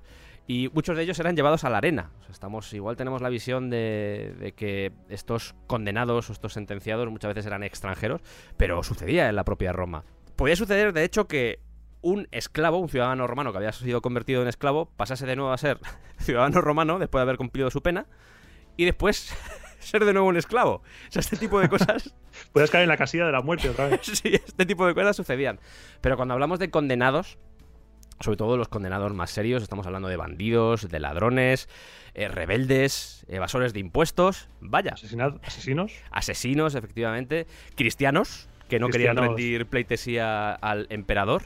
Muchos de ellos acababan en la arena. Eh, los ofensores, los llamados ofensores, los noxi, que eran los más humillados, que o se les tiraba directamente a mm, los animales, o como bien decía antes Iván, lo de que pues, se les intentaba meter dentro de una especie de pantomima mitológica en la que al final acaban siendo ejecutados. Sí, esa pantomima era, era simplemente para entretener a la gente. El objetivo era morir. más, más o menos. Tenemos tres condenas básicas: la muerte por la espada, que se llama Damnatius ad gladium, la muerte por animales, Damnatio ad bestias, y condenado a ser gladiador, Damnatio ad ludum. Si te condenaban a gladiador, tenías una serie de fases que podías salvarte de ahí, como bien decías antes. Estabas dos años entrenando en la escuela, después de esos dos años tenías que pelear en la arena durante otros tres años, y si al final te pasabas la vida ya, te pasabas el juego de gladiador, se te daba la espada de madera, la rudis, la libertad. incluso algunos eh, se saltaban todos esos años y decían, oye, tú, a la arena. que era en realidad la gente que moría, los gladiadores que más morían eran los que no se habían entrenado. Sí, Que los soltaban ahí en mitad y, y fiesta, a morir, venga, a morir. Que me hace mucha gracia leyendo las, los epitafios de algunos gladiadores. Vienen el número de victorias, eh, pues, el arma que utilizaban, ese tipo de, de es elementos. que los, los más famosos quedaban en la historia. luego. Sí. Eh, De hecho, en los mosaicos aparecen eh, gladiadores famosos y aparece si era vencedor o, era perdedor. Pero luego vamos a verlo porque es con una letra. Me, parece súper curioso eso. Pero se les consideraba, a pesar de que no dejaban de ser dentro del escalafón social, no eran tampoco considerados dentro de lo que era el estatus que podía tener, por ejemplo, un senador, un magistrado, un edil, etcétera. No eran, eh, estaban en, en la parte más baja los gladiadores, pero a nivel de afición, a nivel de popularidad, podían rivalizar fácilmente con el emperador o con cargos importantes del Senado. Que era, yo creo que era lo que más inquietaba a este tipo de, de personajes, a este tipo de personas que estaban en el poder, que decían, ostras, es que, es que este gladiador está cogiendo un estatus cuanto menos peligroso. Está empezando a ser muy importante. Es como la frase Gladiator eh, se mea en la historia, eso sí es verdad, pero tiene frases para la historia. Hay una frase Venga. Que dice, el corazón que late en Roma no es el mármol del Senado, es la arena del Coliseo. Y es tal cual. Los espectáculos de gladiadores atraían a las masas y podía ser peligroso si no se controlaba.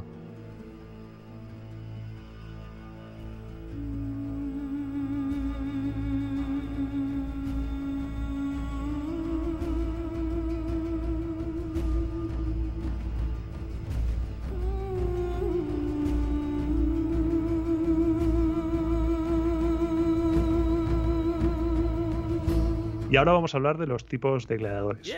Porque si bien ya hemos hablado de, de quién son, de su origen, de un poco de cómo vivían, ahora vamos a hablar de qué tipos de, de gladiadores había.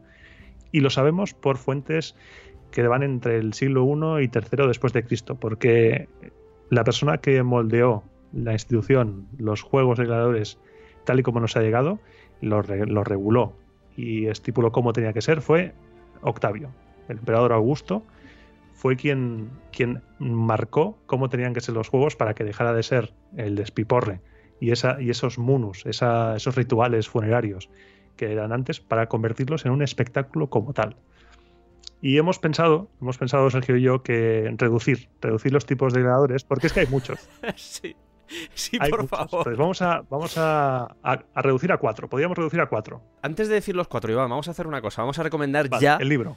El libro, el libro que hemos utilizado los dos es un libro, además, creo que tú pusiste por Twitter. Lo que pasa es que igual alguien pensó, ¿qué hace Iván comprando un libro de gladiadores? Y alguien pensaría, igual es para el descampado. Puede ser. Es un libro que se llama Gladiadores, el espectáculo más sanguinario de Roma. Escrito por Konstantin Nosov. Con doble S, es con K, Konstantin Nosov, y lo publica Lipsa. Os recomiendo mucho la edición en español, además de porque está bien traducida. Es tapadura, es una edición súper bonita. Es una edición que está por 17 euros más o menos, 17, 18 euros. Y lo interesante, no sé cuándo estarás escuchando esto, igual ha bajado, igual ha subido, pero bueno, actualmente valía más o menos por ahí.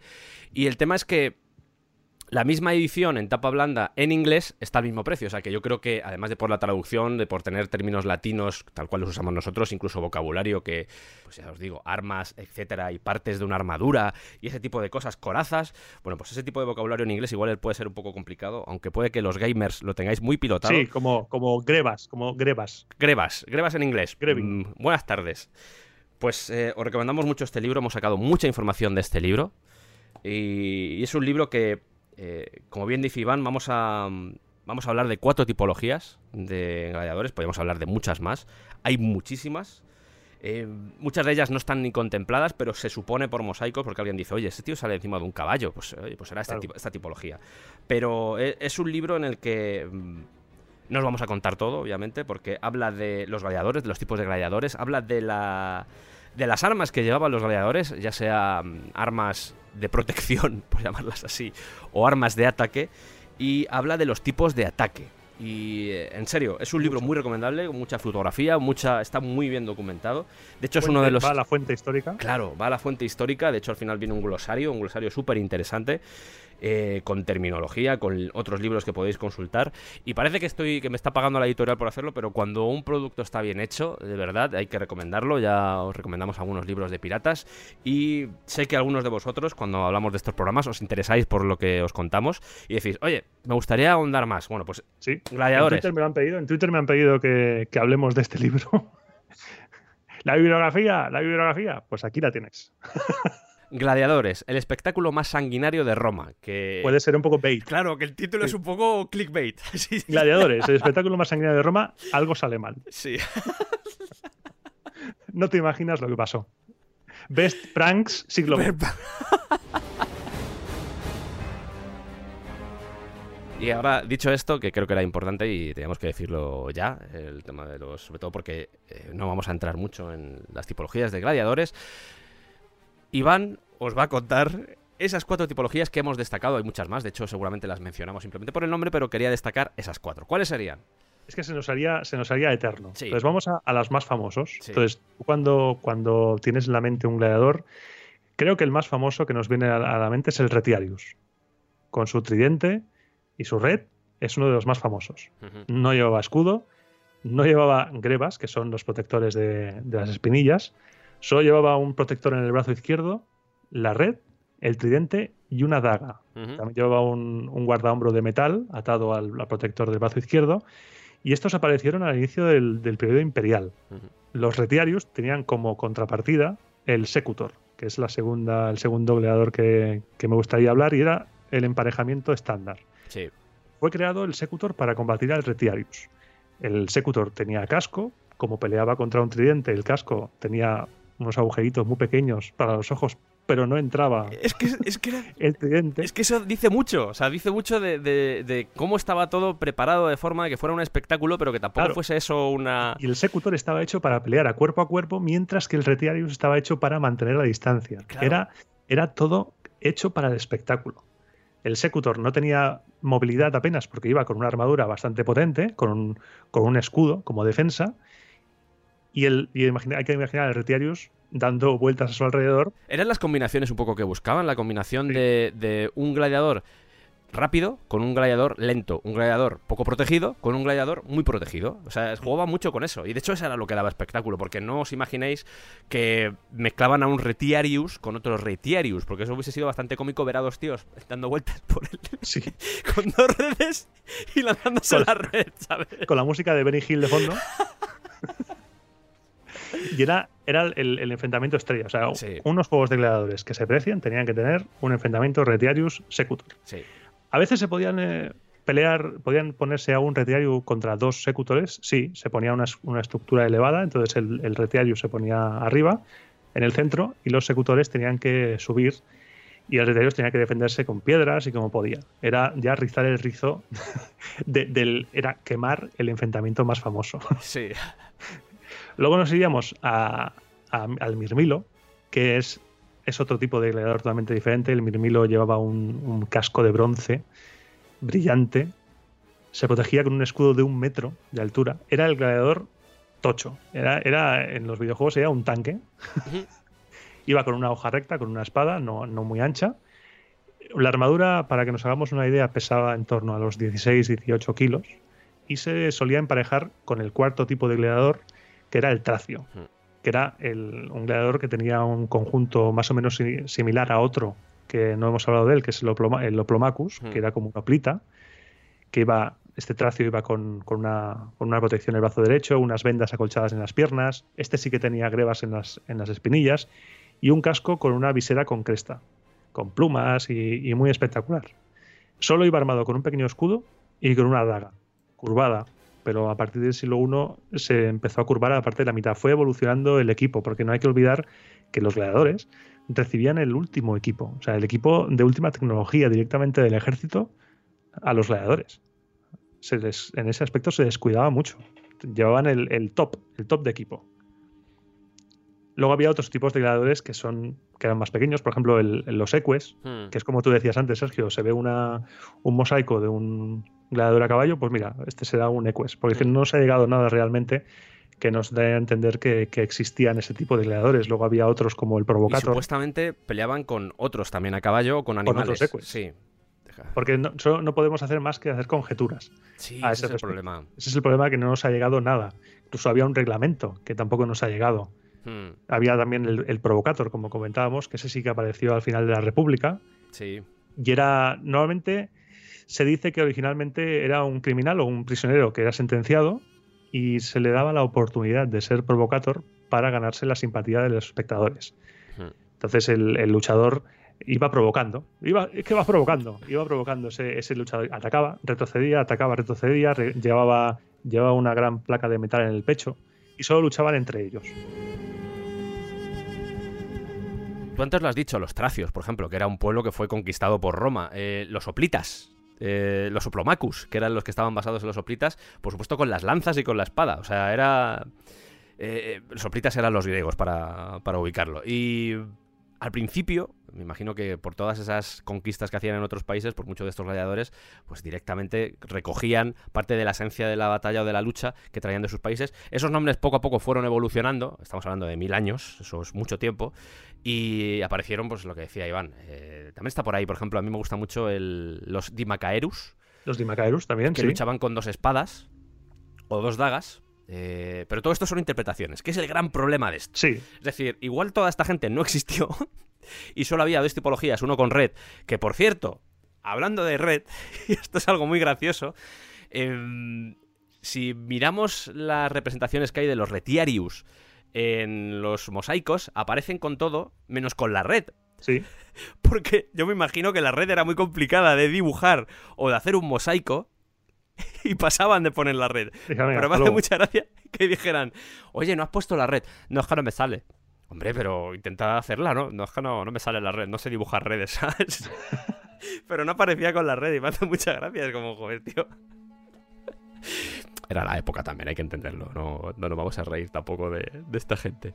Pero. Y aparecieron en- en- al principio del periodo imperial, con lo que en el tiempo de Espartaco quizá no habría retiarius, películas. Sí, más Hollywood. oh, Más Hollywood, cuánto- más Hollywood cuánto, cuánto daño ha hecho Hollywood y cuánto daño han hecho las películas de Sandalias y espada, que es como se llamaba los Peplum. Estuvimos hablando de los Peplum, sí, estuvimos hablando de los Peplum cuando hablamos de Sergio Leone, Los Peplum. esas películas del 50-60 más o menos. De hecho, Sergio Leone tiene ahí el Coloso de Rodas, que es, que es una película, es un Peplum. De Rodas, y grande. sigue un poco esto, entonces la gente tenía esta imagen, aunque es un, se mueve más dentro de la fantasía, dentro de lo que podía ser un Peplum, pero Ese género es delicioso. es si los Peplum son cuanto menos. Es que después del éxito, eh, esto ya es otra historia, pero después del éxito que había tenido una película como Espartaco, pues obviamente en Italia dijeron. En Italia siempre han sido muy fans de las exploitation. Lo hicieron con el cine del oeste, lo hicieron con, con el cine de gladiadores. Bárbaros. Con los bárbaros, o sea, les ha gustado siempre mucho eso. Incluso eh, en los 70, si no recuerdo mal, también hubo otro exploitation eh, de gladiadores. Eh, hay una película por ahí de Pam Grier. Esto ya hablo de memoria, del cine este exploitation. No sé, los exploitation siempre han estado ahí, un momento en el que algo funciona. Momento cine. Sí, pero bueno. Iros, iros al cine club. Iros al Cine Club. Pero sí, eh, muchas tipologías, volviendo otra vez a los gladiadores, muchas tipologías de gladiadores, pero lo que mm, queremos sobre todo que os quede claro era que se emparejaban de la forma más espectacular posible. Esa era la idea y ese era el objetivo. Las tipologías ya entran un poco dentro de la fantasía, interpretaciones, etcétera, etcétera, pero sobre todo eso. Sobre todo los emparejamientos, que es lo que nos importa a, nosotros. Que os quede claro que eh, todo se hacía en base y buscando el espectáculo y que fuese una cosa divertida, que tampoco los combates acabasen en tres minutos, Que no fuera un rollo. claro, sino que fuera una, poco, una cosa un poco más larga, porque os podéis imaginar un tío con una red dando vueltas alrededor de otro, el otro atacando, pues eso llevaba su tiempo, atacando con un tridente, el otro de repente dándole cuando se acercaba, quiero decir, Una estrategia, un entrenamiento. Claro. Para eso entrenaban los gladiadores en el Ludus. Sí. Para las técnicas, cómo pelear. Además que, volviendo otra vez al libro, Gladiadores, eh, ahí podéis encon- encontrar información al respecto con una descripción de cada gladiador, con algunos eh, mosaicos, enjarrones, etcétera, pinturas, y podéis ver ahí que pues que había muchas tipologías, básicamente, era la sensación. Y ya que estamos hablando de gladiadores, ya que estamos hablando de tipologías de gladiadores, vamos a abrir eh, un melón, un nuevo melón, que es Venga. el melón de los gladiadores famosos, porque sí, eh, antes de. eh, después de ver estos gladiadores famosos, ya iremos un poco a contaros dónde sucedía todo esto, porque em, queríamos dividir un poco el programa en una primera parte en la que os hablábamos de gladiadores y, y que quedara claro cuál era la figura del gladiador dentro de su contexto, pero después vamos a pasar a dónde sucedía todo esto, cómo era un espectáculo de gladiadores. Pero antes de eso. Como os acabo de decir, vamos a hablar de gladiadores famosos, porque hay un listado de gladiadores famosos Top gladiadores más escalofriantes. Y yo creo que eh, una buena forma de empezar es con Priscus y Verus, que además combatieron en el Coliseo, en el anfiteatro Flavio, y que estuvieron dándose manduca durante dos horas. ¿Os podéis imaginar eso? La gente Curtiéndose el lomo ahí. durante dos horas. y al final eh, dijeron, oye, yo creo que en una de esas que estaban así enganchados dijeron, oye, vamos a parar esto, que yo ya estoy aburrido. Y el otro tuvo que Es que decir, me los imagino lanzando los golpes ahí a lo, a lo desganado, ¿sabes? En plan. en plan cansancio, en plan... La espada cayendo contra el, el suelo y la gente, venga, venga. Yo me imagino que tuvo que ser bastante fiero, como siempre. Es, eh, estas son las evidencias que tenemos de la época. Vete tú a saber si sucedió esto o no. Pero hubo un momento en el que los dos lanzaron sus armas al suelo, que son un símbolo de rendición, y el público estaba ya, después de dos horas viendo una batalla a muerte, eh, después de, de- de- de estar viendo ahí el dolor y el sufrimiento, ¿Cómo, cómo se, se- dijeron, ¡eh! ¡Que sobrevivan los dos! ¡Que vivan los dos! Y, claro. en este caso era el emperador Tito, dijo, mi pueblo ha hablado, os voy a perdonar la vida y es más, os voy a entregar esta espada de madera para que tengáis por fin la libertad. Y ambos salieron del Coliseo como dos hombres libres. Y la gente, vamos, me imagino la, la ovación Sí, y pensando, hemos amortizado la entrada sí, dos horas, ¿eh? Ya que- a, lo, a lo bestia. Es que ya más es, es robar. Si estáis peleando más tiempo, os estoy robando. Es que tú imagínate que fueran gladiadores después diciendo, hostia, no salimos, ¿eh? No, parece que no salimos. Asómate a ver, asómate a ver si nos toca ya. No, no, que siguen ahí, que sigue que no. Bueno, pues ya, ya la próxima vez. Bueno, pues Que nada. se nos hace tarde. El, el lanista. Eso, eso es el lanista Sí. ahí. Me cago en la leche. Pero ¿qué, qué hacen? ¿Qué hacen? Que se mate uno ya. que no me van a pagar. Esas fieras esperando, esos condenados a muerte diciendo, bueno, pues eh, igual ya no, hoy no salimos, ¿no? Bueno, pues ya, ya mañana sí eso. No pasa, Ya sí eso. no pasa nada. El siguiente en nuestra lista es Spiculus, que ya lo hemos mencionado antes, sí. Este tenía una, una relación especial Sí. de, de proximidad. Lo hemos comentado antes que había gladiadores que los emperadores les daban favores. Pues este era muy próximo a- al emperador Nerón. Sí. Era, era un gladiador que consiguió numerosas victorias y Nerón le regalaba palacios, le regalaba esclavos, le regalaba riquezas. Y claro, eh, cuando Nerón, Nerón es otro ejemplo de algo sale mal. Sí, porque lo derrocaron, ¿eh? Sí, porque la dinastía Julio-Claudia fue cada vez peor Sí. y Nerón pues era ya el último, el último coletazo. Y cuando fue depuesto, solicitó a sus asesores que lo localizaran, pues quería morir, según igual esto es leyenda, Sí, se- quería morir por la espada de su, de su amado gladiador. de espículos. Pero Spiculus eh, creo que estaba ya de camino a Siberia. y Nerón se fue obligado a suicidarse Estaba en el Caribe, espículos ahí, en la en playa. el Caribus. Oye, ese Nerón llamando por teléfono. Oye, dejándole mensajes en el Ahí, contestador. llamada perdida de Nerón. Uh, Cógeme las llamadas, Spiculus. Cógeme las llamadas, que soy Nerón. todo muy liado, todo muy liado. Joder, que, que quiero que me mates. Con gafas de sol diciendo Spiculus Nerón. ¿Quién es ese señor? No, no, yo, ese señor del que usted me habla no lo conozco. El siguiente en nuestra lista sería Flama. Vamos a hablar de Flama, de un esclavo sirio. De estos, además, eh, empecinaos. A él le gustaba su trabajo, le gustaba. Este, este sí que le molaba la marcha, le, le iba a la le caña. molaba muchísimo. O sea, a este le dieron la espada de madera. ¿Cuántas veces iban? Cuatro, Cuatro, cuatro. veces. O sea, le dijeron. La rechazó las cuatro. Le dijo, ¿Te, te puedes ir a tu casa. Ya está. Ya está, ya has cumplido. Ya eres libre. Puedes hacer lo que te dé la gana. Y era un esclavo sirio, insisto. O sea. Y el tío dijo, no, no. Oye, que quiero seguir combatiendo. Joder, pero lo dices de verdad. O sea, eh, se cuenta que murió a los 30 años, 34 combates, ganó 21, 9 empates. O sea, no perdió nunca ningún combate. Nunca. El tío, el tío dice, joder, para algo, para algo que sé hacer bien, dejadme, dejadme que Y camele. le liberaban y el tío decía, ¡No! Quiero volver, Flama. Muy valorado, por cierto, Flama también en la época. Sí. eh, Muy valorado, era uno de esos. Era de los top de la época. Muy, muy valorado. También estaba Sí. por ahí Marco Atilio. Marcus Atilius, que Sí. era, que era ciudadano romano, Sí. era- este era libre, y, y es un ejemplo de que se decidió unir a la escuela de gladiadores porque quería quitarse las deudas. Estaba hasta, hasta arriba de pufos y, y dice, bueno, pues vamos a ver, vamos a ver qué sacamos. Y ya, nada más empezar, en su primera batalla derrotó a Hilario, un em- el, el gladiador que pertenecía a Nerón, o sea que a Nerón supongo que le daría el tic en el ojo. sí. También se cargó, a, bueno, se cargó, derrotó a Lucius Recius Félix, Sí. que tenía 12 batallas de racha invicta, Sí. y, y lo sabemos porque sus hazañas fueron registradas en mosaicos que se han descubierto en el 2007. Mm. O sea, este, este sabemos que existió y sabemos que, que partía a la pana como, como, vamos, como era la caña, Y se metió ahí para pagar deudas. Es que para pagar las deudas. Estaba, vamos, me lo imagino huyendo de los acreedores. No, que voy a meter a Gladiador. Pero, pero cariño, ¿estás seguro? Sí, sí, no te preocupes. Y en la primera batalla Esto- te ponen con un tío que ha ganado 13 veces seguidas. 13 victorias. Y te ponen ahí tú. Pues nada, yo me imagino al pavo en plan pasota. Pues nada, pues venga, vamos a ello. que es, es un ejemplo de cómo los lanistas Sí. y querían, querían conservar a los gladiadores victoriosos, Claro. porque los gladiadores victoriosos los emparejaban a menudo con gladiadores más novatos para que al público, claro, el público no quería ver morir ni ser, ver derrotado a su gladiador favorito. Claro.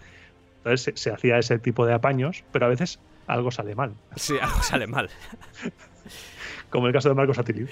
Que en realidad, como he dicho antes, eran los que más morían, ese tipo de, de gladiadores, los menos expertos o directamente condenados que se les ponían a pelear ahí como si nada. Y, y ya que estamos hablando de, de gente que hacía trampas, es un momento para hablar de Comodo que ya lo hemos dejado caer antes. Hablador de Joaquín, Joaquín Félix. Joaquín Phoenix, sí, sí.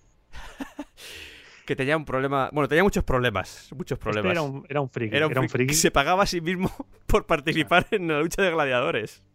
Este se creía Hércules. Ajá. que les daba. Este se- me decía, vamos a hacer pelea de gladiadores. Yo creo que no le caía bien a nadie, pero todo el mundo estaba acojonado. Era ese tipo de perfil, ese tipo de perfil, eh, ese di- dictatorial y terrorífico.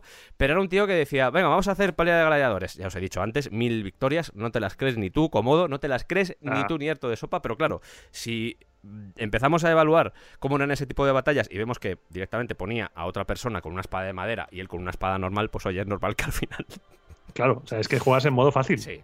Pero muchas, muchas victorias supuestas ya eran antes de que fuera emperador. O sea, el, el chaval ya iba de, de lejos. Es que- Esa afición. Es que había una tipología que se llamaba Sine Missione, Sin piedad. Claro, que tú ya sabías previamente que ibas a morir. Y daba igual lo que hicieras, ibas a morir.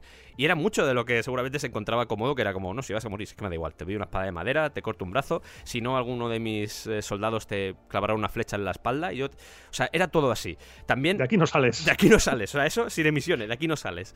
Y además de gladiadores, también hacía caza de animales. Desde una plataforma, no vaya a ser que me hagan algo. A ver, a ver, León, hay... A ver, quédate quieto ahí, quédate quieto ahí. Hala, ya está, muerto, ¿sabes? He matado, he matado a un león y veías al león con 18 flechas. Pero vamos. Eh, Pero si no tienes un arco, he matado a un león, no te metas en detalles. Y ya que estamos hablando de, de matar animales, que luego hablaremos con más calma porque era una cosa que se hacía, la verdad es que era bastante penica cuando Sí, hablemos de ello. sí. Nos va a dar incluso más pena que el hecho de que se maten seres humanos.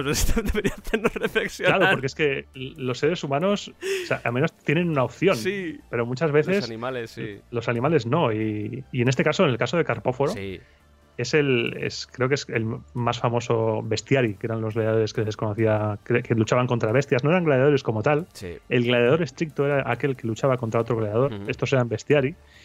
Y este hombre luchó en, en la inauguración del anfiteatro Flavio, del Coliseo. Y se hizo famoso por derrotar a la vez, supuestamente, en la misma batalla, Venga. a un oso, Venga. a un león y a un leopardo. Y en otro combate ese mismo día, en plan, me aburro, mató a un rinoceronte con una lanza. En total, se cuenta que mató en el mismo día de combate a 20 animales. Así, por poner un número, ¿no? Es que, es que se flipaba Pero mucho. no, ¿eh? no 20, no 20 cobayas, no. Osos, leones. Tú, te- tú te- estás borracho. Quiere ser todos los campeones, sí, sí. Tigres, leones. Se le llegó a comparar con Hércules, claro, que era, era, era ese hombre, si es de verdad, ese hombre es un semidios. no, tenía, que que- tenía que ser un mostrenco de tres pares de, de narices, ¿eh? Tenía que ser un bicharraco. Ya lo ve. El rollo malo del Assassin's Creed Origins, ¿sabes? Cuando te Todo, toca... todo lleno de, de cicatrices con un gigante. Sí, sí, tenía que, ser, tenía que ser tremendo. Y vamos a llegar a los dos últimos, que supuestamente, bueno, que seguramente ya habréis imaginado quiénes son. Estamos hablando de Crixus y de Espartaco. Sí, es que no, no podemos hablar de gladiadores sin hablar de estos dos, porque son los, creo, los más famosos. Sí. Aunque realmente el mejor es Crixus. Sí, Espartaco, como gladiador, sí. como gladiador, era Crixus, era, era el amo de, del Ludus, Sí. del Lentulo Batiato, era el top, el top uno. Pero Espartaco se hizo famoso pues por lo que nuestros oyentes están pensando, por la rebelión, la- las guerras las guerras serviles, que en este caso en el año 73, es- Espartaco, si ya saben cómo me pongo, para qué me invitan, se, se rebeló la Leoparda en el Ludus de Capua, del Venturo Batiato, y inició una rebelión. Mataron a Batiato y, bueno, la historia la sabemos. Tampoco es plan de extendernos en, en la historia de lo que pasó. Los acabaron crucificando a todos. Marco, Marco Craso, Julio César intervinieron. Cuando estábamos preparando este programa dijimos, oye, nos vamos a cerrar mucho con Espartaco y dijimos, oye, mira, Espartaco se puede hacer otro programa o es para otro tipo de cosas, estamos hablando de gladiadores. Simplemente con mencionarlo y contar un poco la historia como acaba de hacer Iván, yo creo que ya está bien, para que os quede la idea de que estas revueltas eran, no voy a decir comunes, pero pasaban bastante porque obviamente estaban en unas condiciones de vida, eran esclavos y decían, va a estar aquí tu madre. Y la liaban es, la- se conoce como la tercera guerra servil, Ujú. la rebelión de Espartaco. Claro. O sea, ya nos hace Ya una. había dos antes. Exacto, y a partir de esa tercera guerra servil, el, el sistema de seguridad en los anfiteatros veremos que cambia por completo. Porque en ese momento dijeron: Ojo, ¿y si esto es peligroso? Entonces es cuando ya el ejército es responsable de, de- de proteger y de salvaguardar el orden en los anfiteatros.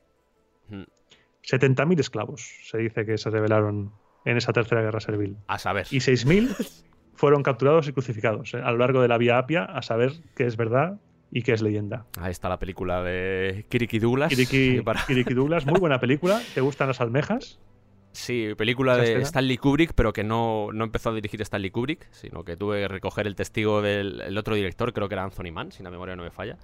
Ahí os quedáis. Sí, se peleó con. Parece ser que se peleó con Anthony Mann, se peleó con, con Kiriki Douglas. Kiriki Douglas. Y dijo Anthony Mann: Pues ahí te quedas.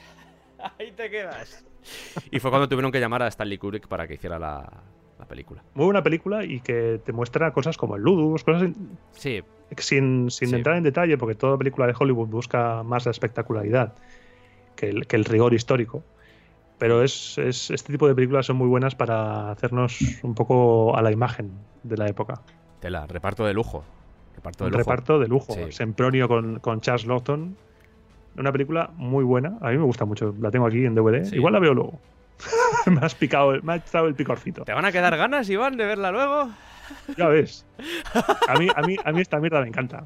Yo es que soy un enfermo de, de todos estos temas.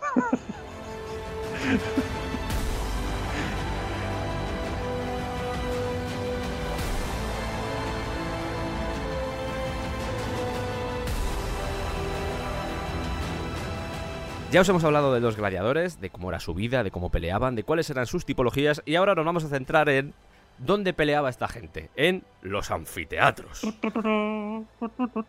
Hay que decir que los primeros anfiteatros estaban en Campania. De hecho, ahí estaba el centro principal, el adiestramiento de gladiadores, era el más importante, posiblemente el de Capua. Eh, pero eh, el anfiteatro que se conserva más antiguo es el de Pompeya, que es del 70 antes de Cristo. En cambio, en la ciudad de Roma, los primeros fueron construidos a mediados del, del siglo I antes de Cristo. Cuando, cuando dos edificios independientes destinados a este tipo de, de celebraciones, a los Munera, los Munus, los Juegos de Gladiadores, Sí. fueron levantados para sustituir al foro que se usaba eh, previamente para ese tipo de, de luchas. Mm. El primero se sabe que, que fue construido por Cayo Escribonio Curio para celebrar los Juegos en honor de su padre, que falleció en el año 52 a.C. y esto lo sabemos porque nos lo cuenta Plinio II. O sea que estamos hablando de edificios que se construyen expresamente para esa celebración. Eran dos teatros de madera con, con un eje capaz de girar sobre ellos, de manera que cuando giraban tenemos que, tenemos que tener en la mente el Coliseo, por ejemplo, partido en dos. Cuando giraban, se, se ponían cara uno de cara al otro, se convertían en un anfiteatro único. Y se podía utilizar tanto como para el teatro como para luchas de gladiadores. Recordemos la imagen del teatro, que era como un, como un anfiteatro, como un anfiteatro por la mitad. Muchos tendréis seguramente la imagen del, del Coliseo, de esas piedras unidas por hierro, pero mm, en este caso eran madera. Y tenéis que imaginar eh, dos herraduras que están eh, no enfrentadas entre sí, porque eso haría una forma elíptica, sino en sentido contrario, y cada una estaba ofreciendo un espectáculo diferente para el público.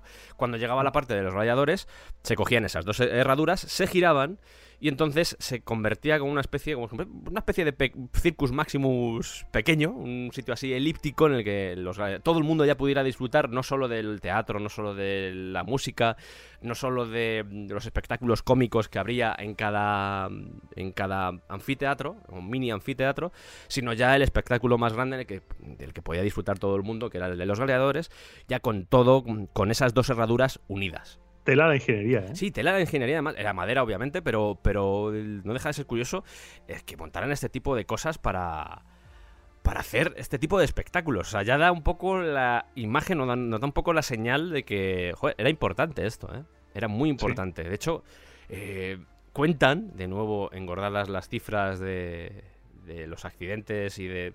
Ya hemos visto que los romanos a la hora de documentar sus cifras, cuando sucedía algo, fuera lo que fuera, pues tiraron un poco hacia arriba y se cuenta que hubo un accidente en un anfiteatro, en el anfiteatro de Fidenae, y provocó la muerte de más de 20.000 personas. A mí me cuesta creerlo. Y, y 50.000 heridos. Es, Cuento también. es como, vamos a ver. Qué bestia. Sí, el de Fidenae creo que era el segundo más grande de Roma después del Coliseo, pero aún así, igual mucha gente, 20.000 muertos, ¿no? O sea, no sé cuánta gente habría en esa época allí, pero ostras, 20.000 Demasiado. muertos. ¿Qué provocó esto? Que se prohibiera ya el montaje de juegos a cualquiera. Decían, vale, muy Sí. bien, o sea, si quieres montar tus juegos, tienes que tener una fortuna superior a 400.000 sestercios, si no, no montas nada. Y claro, antes había que hacer también un examen previo del suelo, porque hasta esta época lo que sucedía era que, no voy a decir que todo el mundo podía montar sus propios anfiteatros, pero básicamente a veces se improvisaban anfiteatros que no estaban ni reglados, que no estaban ni bien construidos. Entonces era todo como un poco... Hasta que llegó este hombre, el que construyó el anfiteatro de, de Fidena, eh, Atilius, Sí, que, que no sabemos si por ahorrar o por, por racanear o por falta de dinero, no comprobó dónde había construido el anfiteatro y se le vino abajo vaya. al pobre. Y, y a partir de entonces, el mínimo era 400.000 sestercios. Recordemos que hemos hablado antes de que con 500 sestercios una familia de campesinos vivía todo un año. Pues imagínate tener 400.000 para poder gastarte en hacer esto. Luego ya se fueron construyendo en piedra Sí, y el, y el primero en piedra fue el de Statilios Taurus, construido en el 29 a.C., pero que por desgracia, se, como tenía muchas partes todavía de madera, se incendió en el famoso incendio del año, del año 64 Mm. de Nerón. Mm. Y en ese incendio se perdió gran parte de, de lo que era Roma hasta entonces, que era gran parte de madera. Es que el, el Coliseo ha hecho mucho daño a este respecto. eh, ya, ya no os preocupéis, no voy a decir nada malo, pero ha hecho mucho daño porque eh, la gente tiene la impresión de que se hacía el anfiteatro y ya se quedaba ahí para siempre y ya por los restos y los restos. Y eran construcciones temporales. O sea, eh, muchas veces se hacían en laderas de colinas para aprovechar lo que era la, la bajada, porque en esa bajada se hacían los asientos, se, se cavaban en, en lo que era la arena, en la- el barro, en la tierra, se excavaban los asientos, se podían poner igual piedras para que fuera un poco más cómodo, entre comillas, pero eh, de esa forma, joder, ahí está el anfiteatro, por ejemplo, de, de Mérida, que está muy claro. Eh, al igual que se hacía con el teatro, quedaba todo como encuesta y era más fácil. eh, la, la propia holografía, la propia geografía que tenías en, en la zona donde querías hacer este anfiteatro, te ayudaba a que fuera cómodo para los espectadores presenciar los espectáculos que querías ofrecer. Exacto, fue ya cuando de poco a poco los espectáculos de gladiadores fueron convirtiéndose, ya pasando de ser un rito ceremonial circunstancial a ser una costumbre y un espectáculo regular, que es ya cuando se empezaron a construir los anfiteatros en piedra, fijos, como el de Capua, como hay otro en, en Nimes, también hay otro que se ha conservado, Hmm. pero el mayor y más grande, el Coliseo. El Coliseo. Y, mm, y aunque vamos a ir al Coliseo eh, después, simplemente así como un par de retazos, porque sirve también para otros anfiteatros de la época. eh, la mayor preocupación que podía tener un espectador, sobre todo de los de las primeras filas, porque vamos a ver que lo de las filas era importante a la hora de, de quién se sentaba dónde. Una cosa Muy que- importante, y aunque parezca una tontería, muy importante y, y ha llegado hasta el día de hoy. ¿eh? Sí, Lo veremos, ¿por qué? Efectivamente, porque eh, si a ti te sueltan un león, un león salta bastante. un leopardo salta bastante. Entonces había cierta preocupación, sobre todo en las primeras filas, y lo que hacían era colocar una especie como de muro de 2 a 4 metros. Yo me inclino más por los 4 metros, porque 2 metros Sí. lo salta un animal de este tipo, un felino te lo puede saltar fácilmente. Si el gato te salta del armario, no te va a saltar un león. Y además de estos cuatro metros de muro, lo que hacían era poner. Al igual que pasa en los estadios de fútbol en las gradas para que no salga la pelota hacia el público, o como pasaba antes, que ponen una especie como de, de red para que la pelota se golpee contra la red y se quede dentro del campo. Bueno, pues algo así hacían aquí, levantaban luego un poquito más de red, por acaso algún animal saltaba. O incluso algún gladiador un poco loco, o, algún, o alguna persona que quería morir, intentara escapar de lo que era la arena. O sea, era una caja, eso. O sea, era como, no, no, si no vas a salir de aquí. O al menos esa era la pretensión que tenía la gente que, que montaba este tipo de espectáculos. Eh, joder, vamos a ver también después en el Coliseo, la visita que vamos a hacer al Coliseo, que había viseras también para el sol Toldos. o para el mal tiempo, sí. había- Toldos que, es- que los accionaban unos marineros contr- contratados expresamente para unos toldos reticulares. O sea, a nivel de ingeniería es, es algo espectacular.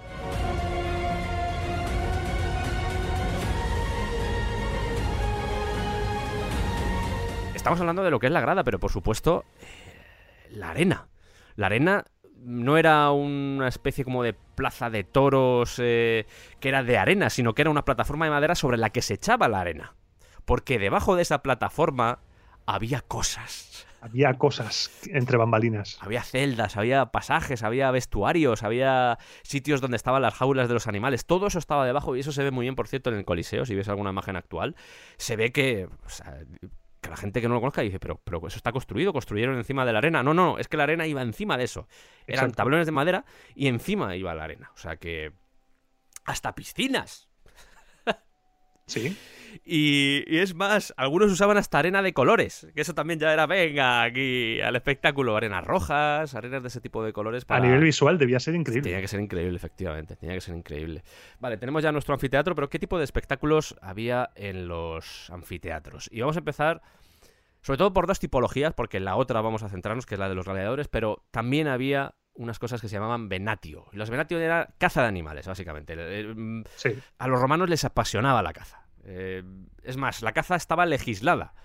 Se podía cazar de todo menos leones, porque el único que podía cazar leones era el emperador. Era el emperador. Estaba totalmente vetado. Sí, Las, las Venatio eran los espectáculos con animales. Podríamos englobarlo todo. sí.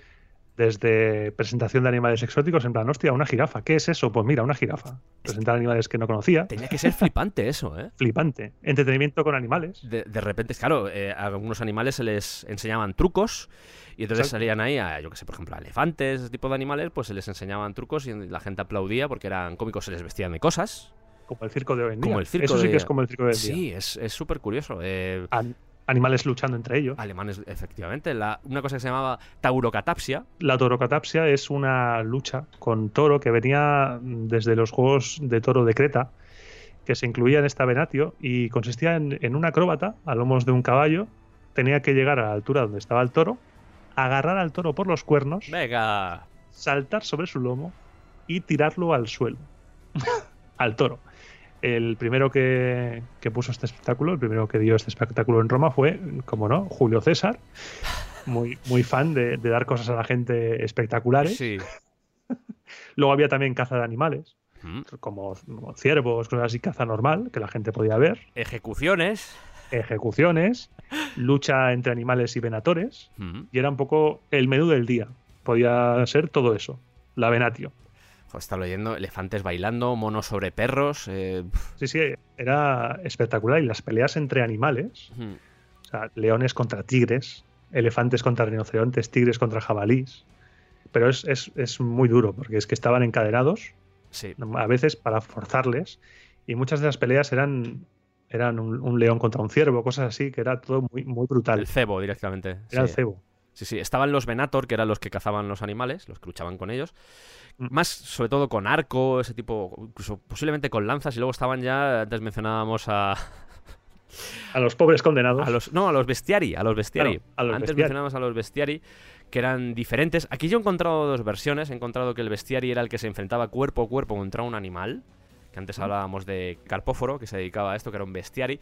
Pero además de estos que se encargaban de, de pelear cuerpo a cuerpo con los animales, los bestiari, yo he encontrado también que eran los responsables de animar el espectáculo a través de acrobacias con animales peligrosos. Sí. Eh, asistían también a los venatores, eh, pues yo me imagino que provocando a los animales, en plan para que el animal se encendiera y fuera, fuera al venator, incluso en las ejecuciones. Entonces, yo he leído que no iban armados, choca un poco con la otra versión de los bestiari, ya esto es lo de siempre, depende de quién era, sea el estudioso, donde lo leas, pues encuentras diferentes cosas, pero Diferente. sí. ¿Cómo provocaban a los animales? Pues con fustas, con antorchas, con ropas de colores, vaya, Vaya. rojo tal vez, o con camparillas. Eh, ya os digo, no sé, existe esa dicotomía, no sé muy bien cuál sería la, la exacta, pero bueno. Y este, este espectáculo, las Venatio, nos ha dado historias, historias eh, cuanto menos lacrimógenas. Sí, Hemos cogido dos, dos historias, las que son las más famosas. ¿vas a contar la de Androcles? Vale, ¿tú cuentas la de los elefantes? No, no, cuenta tú la de Androcles, pero es. eh, Vale. Voy a por un Clínes. No, eh, eh, son historias al final, ¿eh? Quiero decir. Vamos a contar la historia de Androcles y el león. Sí. Androcles, un esclavo que escapó, escapó al desierto africano donde se encontró a un león, un león que estaba herido con una espina en su zarpa. Este Androcles ayudó al león, le quitó la espina y el león agradecido no se olvidó de ese hombre, hombre que fue finalmente capturado y sentenciado ad bestias a ser despedazado en el circo máximo, que es donde se hacían las venatio, no, an- antes, antes de los anfiteatros, se hacían en el circo máximo. Aquí, en Venatio, Androcles se encontró con el mismo león, que le reconoció y rehusó, rehusó atacarlo. En este, en este momento, Augusto dijo, ¿qué está pasando? What the fuck? What the fuck? Mandó llamar a Androcles y le dijo, ¿qué? What the fuck? Watus facus, Androcles. y Androcles le, le explicó lo que había pasado, su primer encuentro con el león, le explicó que era un león al cual él había ayudado y le había recordado y el emperador le dejó libre, le regaló el león y los dejó marchar. Y juntos vivieron aventuras felices. Y vivieron de taberna en taberna contando su historia. Con el león aquí borracho. en plan, "Eh, dame más". Me lo imagino a Androcles entrando en, una taberna. Hola, buenas. Buenas tardes. Con un puto león. Sí, la gente corriendo, saliendo por las ventanas.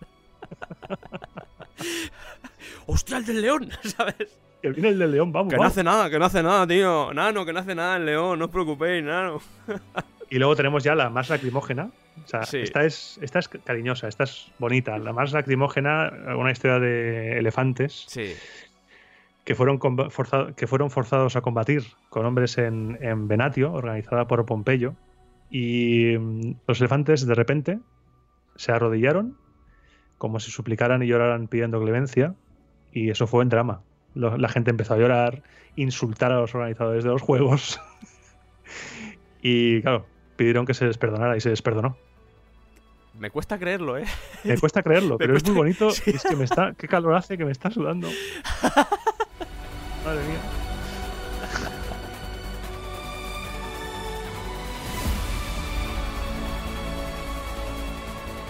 No siempre. No siempre son bonitas esas historias. No, me refiero que no siempre ganaban los Venator. Eh, a veces perdían y los animales se los comían, los devoraban y los destrozaban. Exacto. De hecho, eh, si ganaba el animal, se le dejaba vivir. Vaya. Como, como muestra de, de respeto y admiración. Sí, hay una se osa. le garantizaba la vida. Hay una osa que se llama Inocencia, me gustan mucho los nombres de los animales, vais a verla ahora, que ganó muchas veces. Era una osa con la que se enfrentaban eh, venatios y no había forma de, de vencerla. Hay otros nombres, está por ahí un animal que se llamaba Homicida, Homicida. que me gusta muchísimo. Ajá. Creo que quieres decirme algo. Llamar a tu hijo Homicida, Rudelis. por ejemplo, efectivamente, sí. Pero imagínate llamar a tu hijo, eh, yo qué sé, Homicida. Homicida. Sin H, para que no sea tampoco hiriente, ¿sabes? Para que cuando lo vean en el colegio le digan, oye, vaya, No, que es latín. Es un nombre homicida. latino. Eh, que no tiene H, profe, que no tiene Ah, vale, vale, si no tiene H, no pasa Es un nada. nombre latino. Luego hay historias, historias muy truculentas Sí. con los animales porque también había las, ejecu- las ejecuciones, las ejecuciones de criminales. Vamos a ir con las ejecuciones porque, eh, bueno, los, obviamente los, los venatores eh, podía llegar a un punto en el que seguían ahí con la bestia y no la mataban y podían pedir salir de la, de la arena y decir, oye, mira, eh, no puedo más, lo podían denegar o no y tenía que seguir ahí combatiendo. Pero Claro. ahí estaban las ejecuciones, ya hemos hablado un poco de ellas, ya hemos hablado de que muchas veces se les vestían de, de cosas mitológicas a los que iban a ser asesinados, vamos a decirlo Claro, así, porque, ejecutados. porque no, no solamente era tener ahí al reo y ala, que se lo coma el león. No, no. Tenía se, que ser divertido. se adornaba con un, con un relato mitológico. Por ejemplo, se recuerda a un condenado a muerte llamado Laureolo, Sí. que fue, que fue utilizado como modelo de Prometeo. Recordemos el, el mito de Prometeo, acusado de robar el fuego sagrado de los dioses del Olimpo. Fue encadenado a una roca y todos los días un águila le comía el hígado con su pico y por la noche el Sí. órgano se regeneraba. ¡Qué maravilla! Para seguir otra vez al día siguiente el águila comiéndole el hígado. Pues este señor se le ató a una cruz en la arena del Coliseo y de repente apareció un oso. Sí. Y no se le regeneró, ¿eh? No, a este no, No. se le regeneró, no. Y el resultado no os sorprenderá. No, sale mal. Sí, Normalmente, al igual que pasa ahora también, el- los castigos que se imponían a los reos se basaban un poco más en el en el estatus que tenía el acusado sí, que en el propio crimen que había cometido.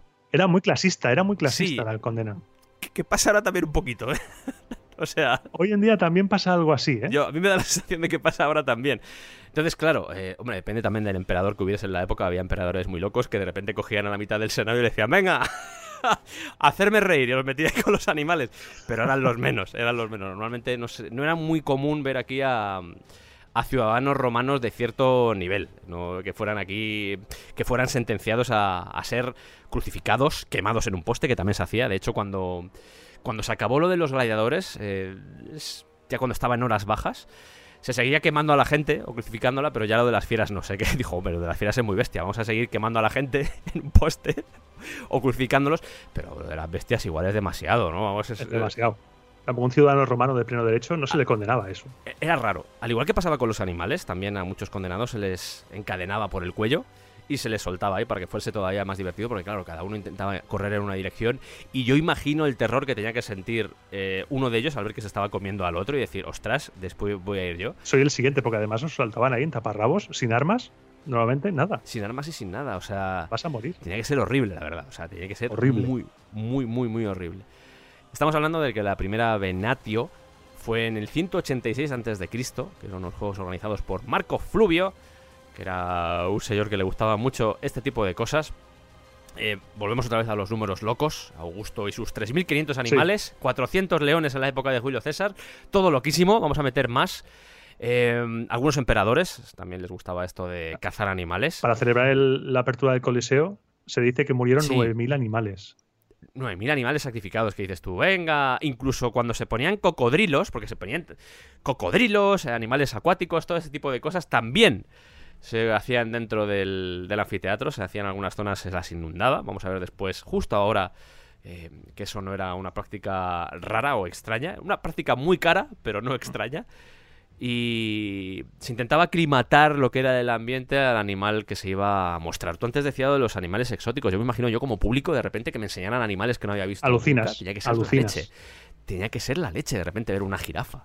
O sea, aunque lo que más gustaba, como podéis imaginar, era lo del hombre contra la bestia. Eso que salía de repente alguien en un caballo y se tenían que enfrentar a otro animal, a un león o lo que fuera. Eso a la gente le encantaba.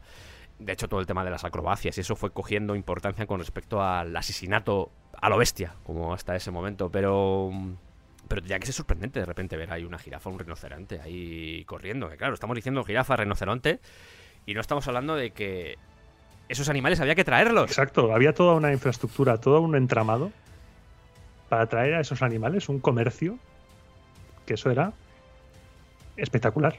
O sea, para poder traer a, a una jirafa, recordemos que, que la, que la mayoría de romanos, por no decir casi todos, igual lo más exótico que habían visto era un jabalí. Sí. Entonces, vienes, vas ahí al anfiteatro y de repente te suelta una jirafa y dices, hostia, el editor este le voy a votar. Claro, claro, Porque claro. este hombre, o sea, mira lo que me ha traído, este hombre mola. De hecho, a los emperadores les picaba un poco que otros or- organizasen venatios, porque era como, no, no, si yo, como tengo mucha pasta, soy el único capaz de traer estos animales, porque tú imagínate el viaje que se daba una jirafa hasta llegar a Roma. Sí. O sea, que había que alimentarla, había que cuidarla, tenía que llegar más o menos bien a Roma. O sea, Y tenían que comprar, tenían que comprar más animales porque morían de camino. Claro, o sea. Por eso digo que organizar este tipo de cosas era caro. Al igual que organizar, vamos a ir ya con las batallas navales en un anfiteatro. ¿Cómo? ¿Estáis locos? ¿Cómo se va a organizar una batalla naval dentro de, de un anfiteatro? Pues sí, Naumaquia. así se hacía. Se inundaba el anfiteatro y se metían barcos dentro. Yo con esto lo flipo. O sea, Iván, a mí esto me, me fascina. yo lo flipé mucho cuando leí esto, fue como, pero los barcos tampoco es que fueran muy grandes, pero se hacían piscinas y se metían dentro barcos, o sea, para simular Claro. batallas. Sí, sí. Sí, incluso según, según Suetonio, Julio César, eh, ha salido mucho Julio César Sí. en este programa, Vaya. abrió, abrió un lago artificial y puso, puso en escena una naumaquia con 2.000 remeros y 1.000 guerreros representando un combate naval con birremes, trirremes, cuatro remes y, y barcos egipcios abarrotados de soldados. Porque si una cosa tenemos que tener en cuenta, se representaban batallas también de gladiadores, Sí, pero eran batallas de otros. de, de otros. Roma. Roma no podía, Roma no podía estar representada porque Roma podía perder. Claro, Y no puede ser no puede que ser Roma que pierda. pierda, sí, es verdad. Pero hay auténticas salvajadas, se hacían eh, se hacían lagos artificiales. Es que eh, lo de Julio César, o sea, no era no era raro. Por eso digo que costaba un montón porque tenías que desplazar los barcos. Tenías que crear un lago. Lagos que estamos hablando de, de- de igual de 500 metros de lago por 300 300 metros. O sea, Sí. o sea, el, el más grande, el más grande está en lo que es hoy el, el Trastevere, Sí. en el sur de Roma, que era 548 por 365 metros. Tela. O sea, aquí Augusto mostró, mostró una representación de la batalla de Salamina con 30 trirremes y birremes, 3.000 gladiadores, porque siempre se representaban, como hemos dicho antes, batallas históricas con la intención de que ganara, se representara la historia.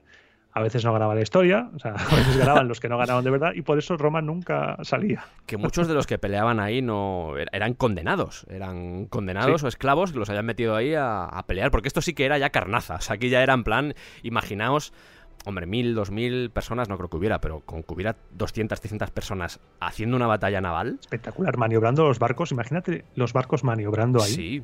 el sí, público sí. viendo ese pedazo de, de espectáculo. ¿Qué pasaba? Que hacían unos lagos tan grandes que cuando ya no había batallas, eso se estancaba y empezaban a salir ahí epidemias. Eso, eso era un nido de, de muerte y destrucción. Entonces tenían que drenarlos. Y tenían que llevarse el agua de ahí. O sea que, ¡ay! Las naumaquias.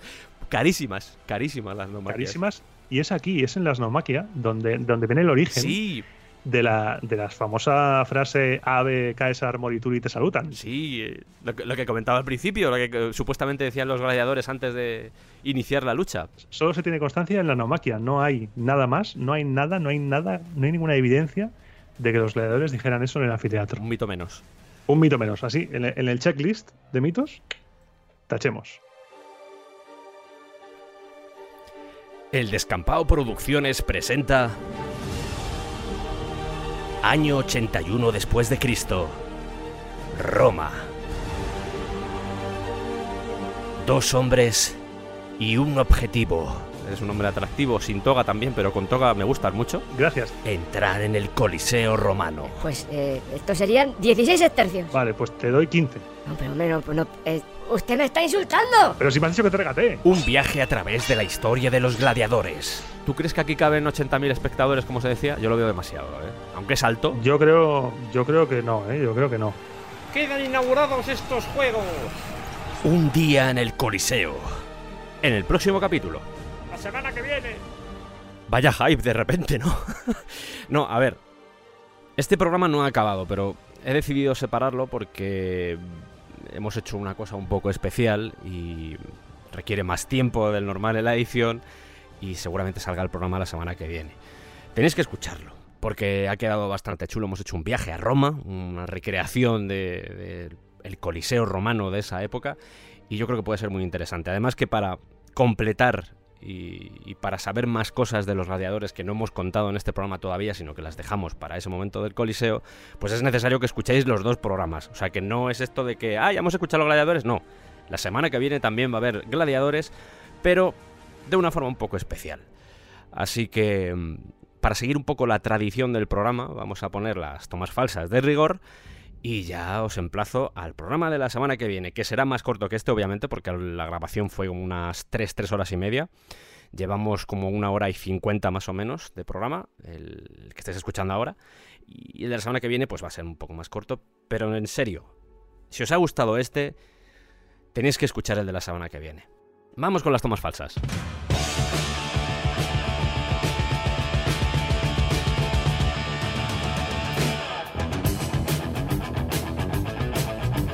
Qué bien sabe el agua cuando lleva estancada durante una hora y media. Ya ves, bezoya. Yo bebo bezoya porque es buena para cabeza. Bezoyus. Bezoyus, cabeza. Bezoyus. Pijos bezoyus. Pijos bezoyus. bezoyus magníficos. Konnichiwa. Y yo soy fase 2. ¿Cómo estás, eh, fase 2? Cansado.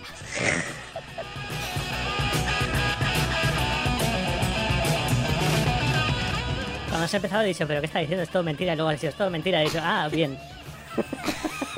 bien, estamos. Imagínate que no, que no, me he enterado de nada y estoy yo. Y tú, no, pero lo del pulgar no. Y yo, como que no estaba claro, si, si lo he visto yo en Gladiator. Durante toda esta semana te he estado mintiendo como un perro y no he leído nada. Esto lo sé porque lo sabe en Gladiator. Y en Gladiator 2, que me he leído el guion. Y mata a Jesucristo.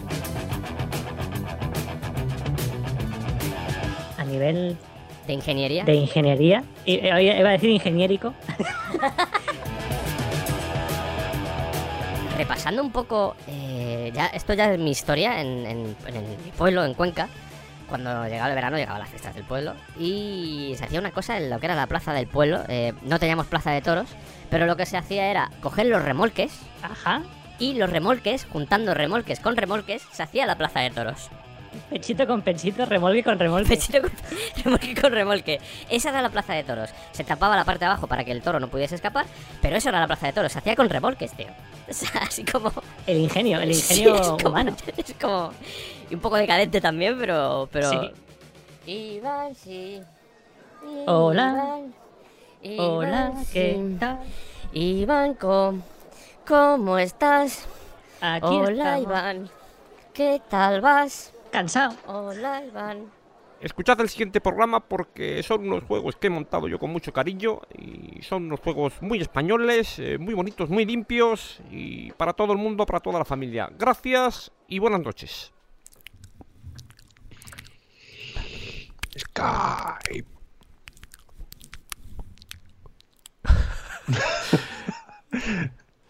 ASMR.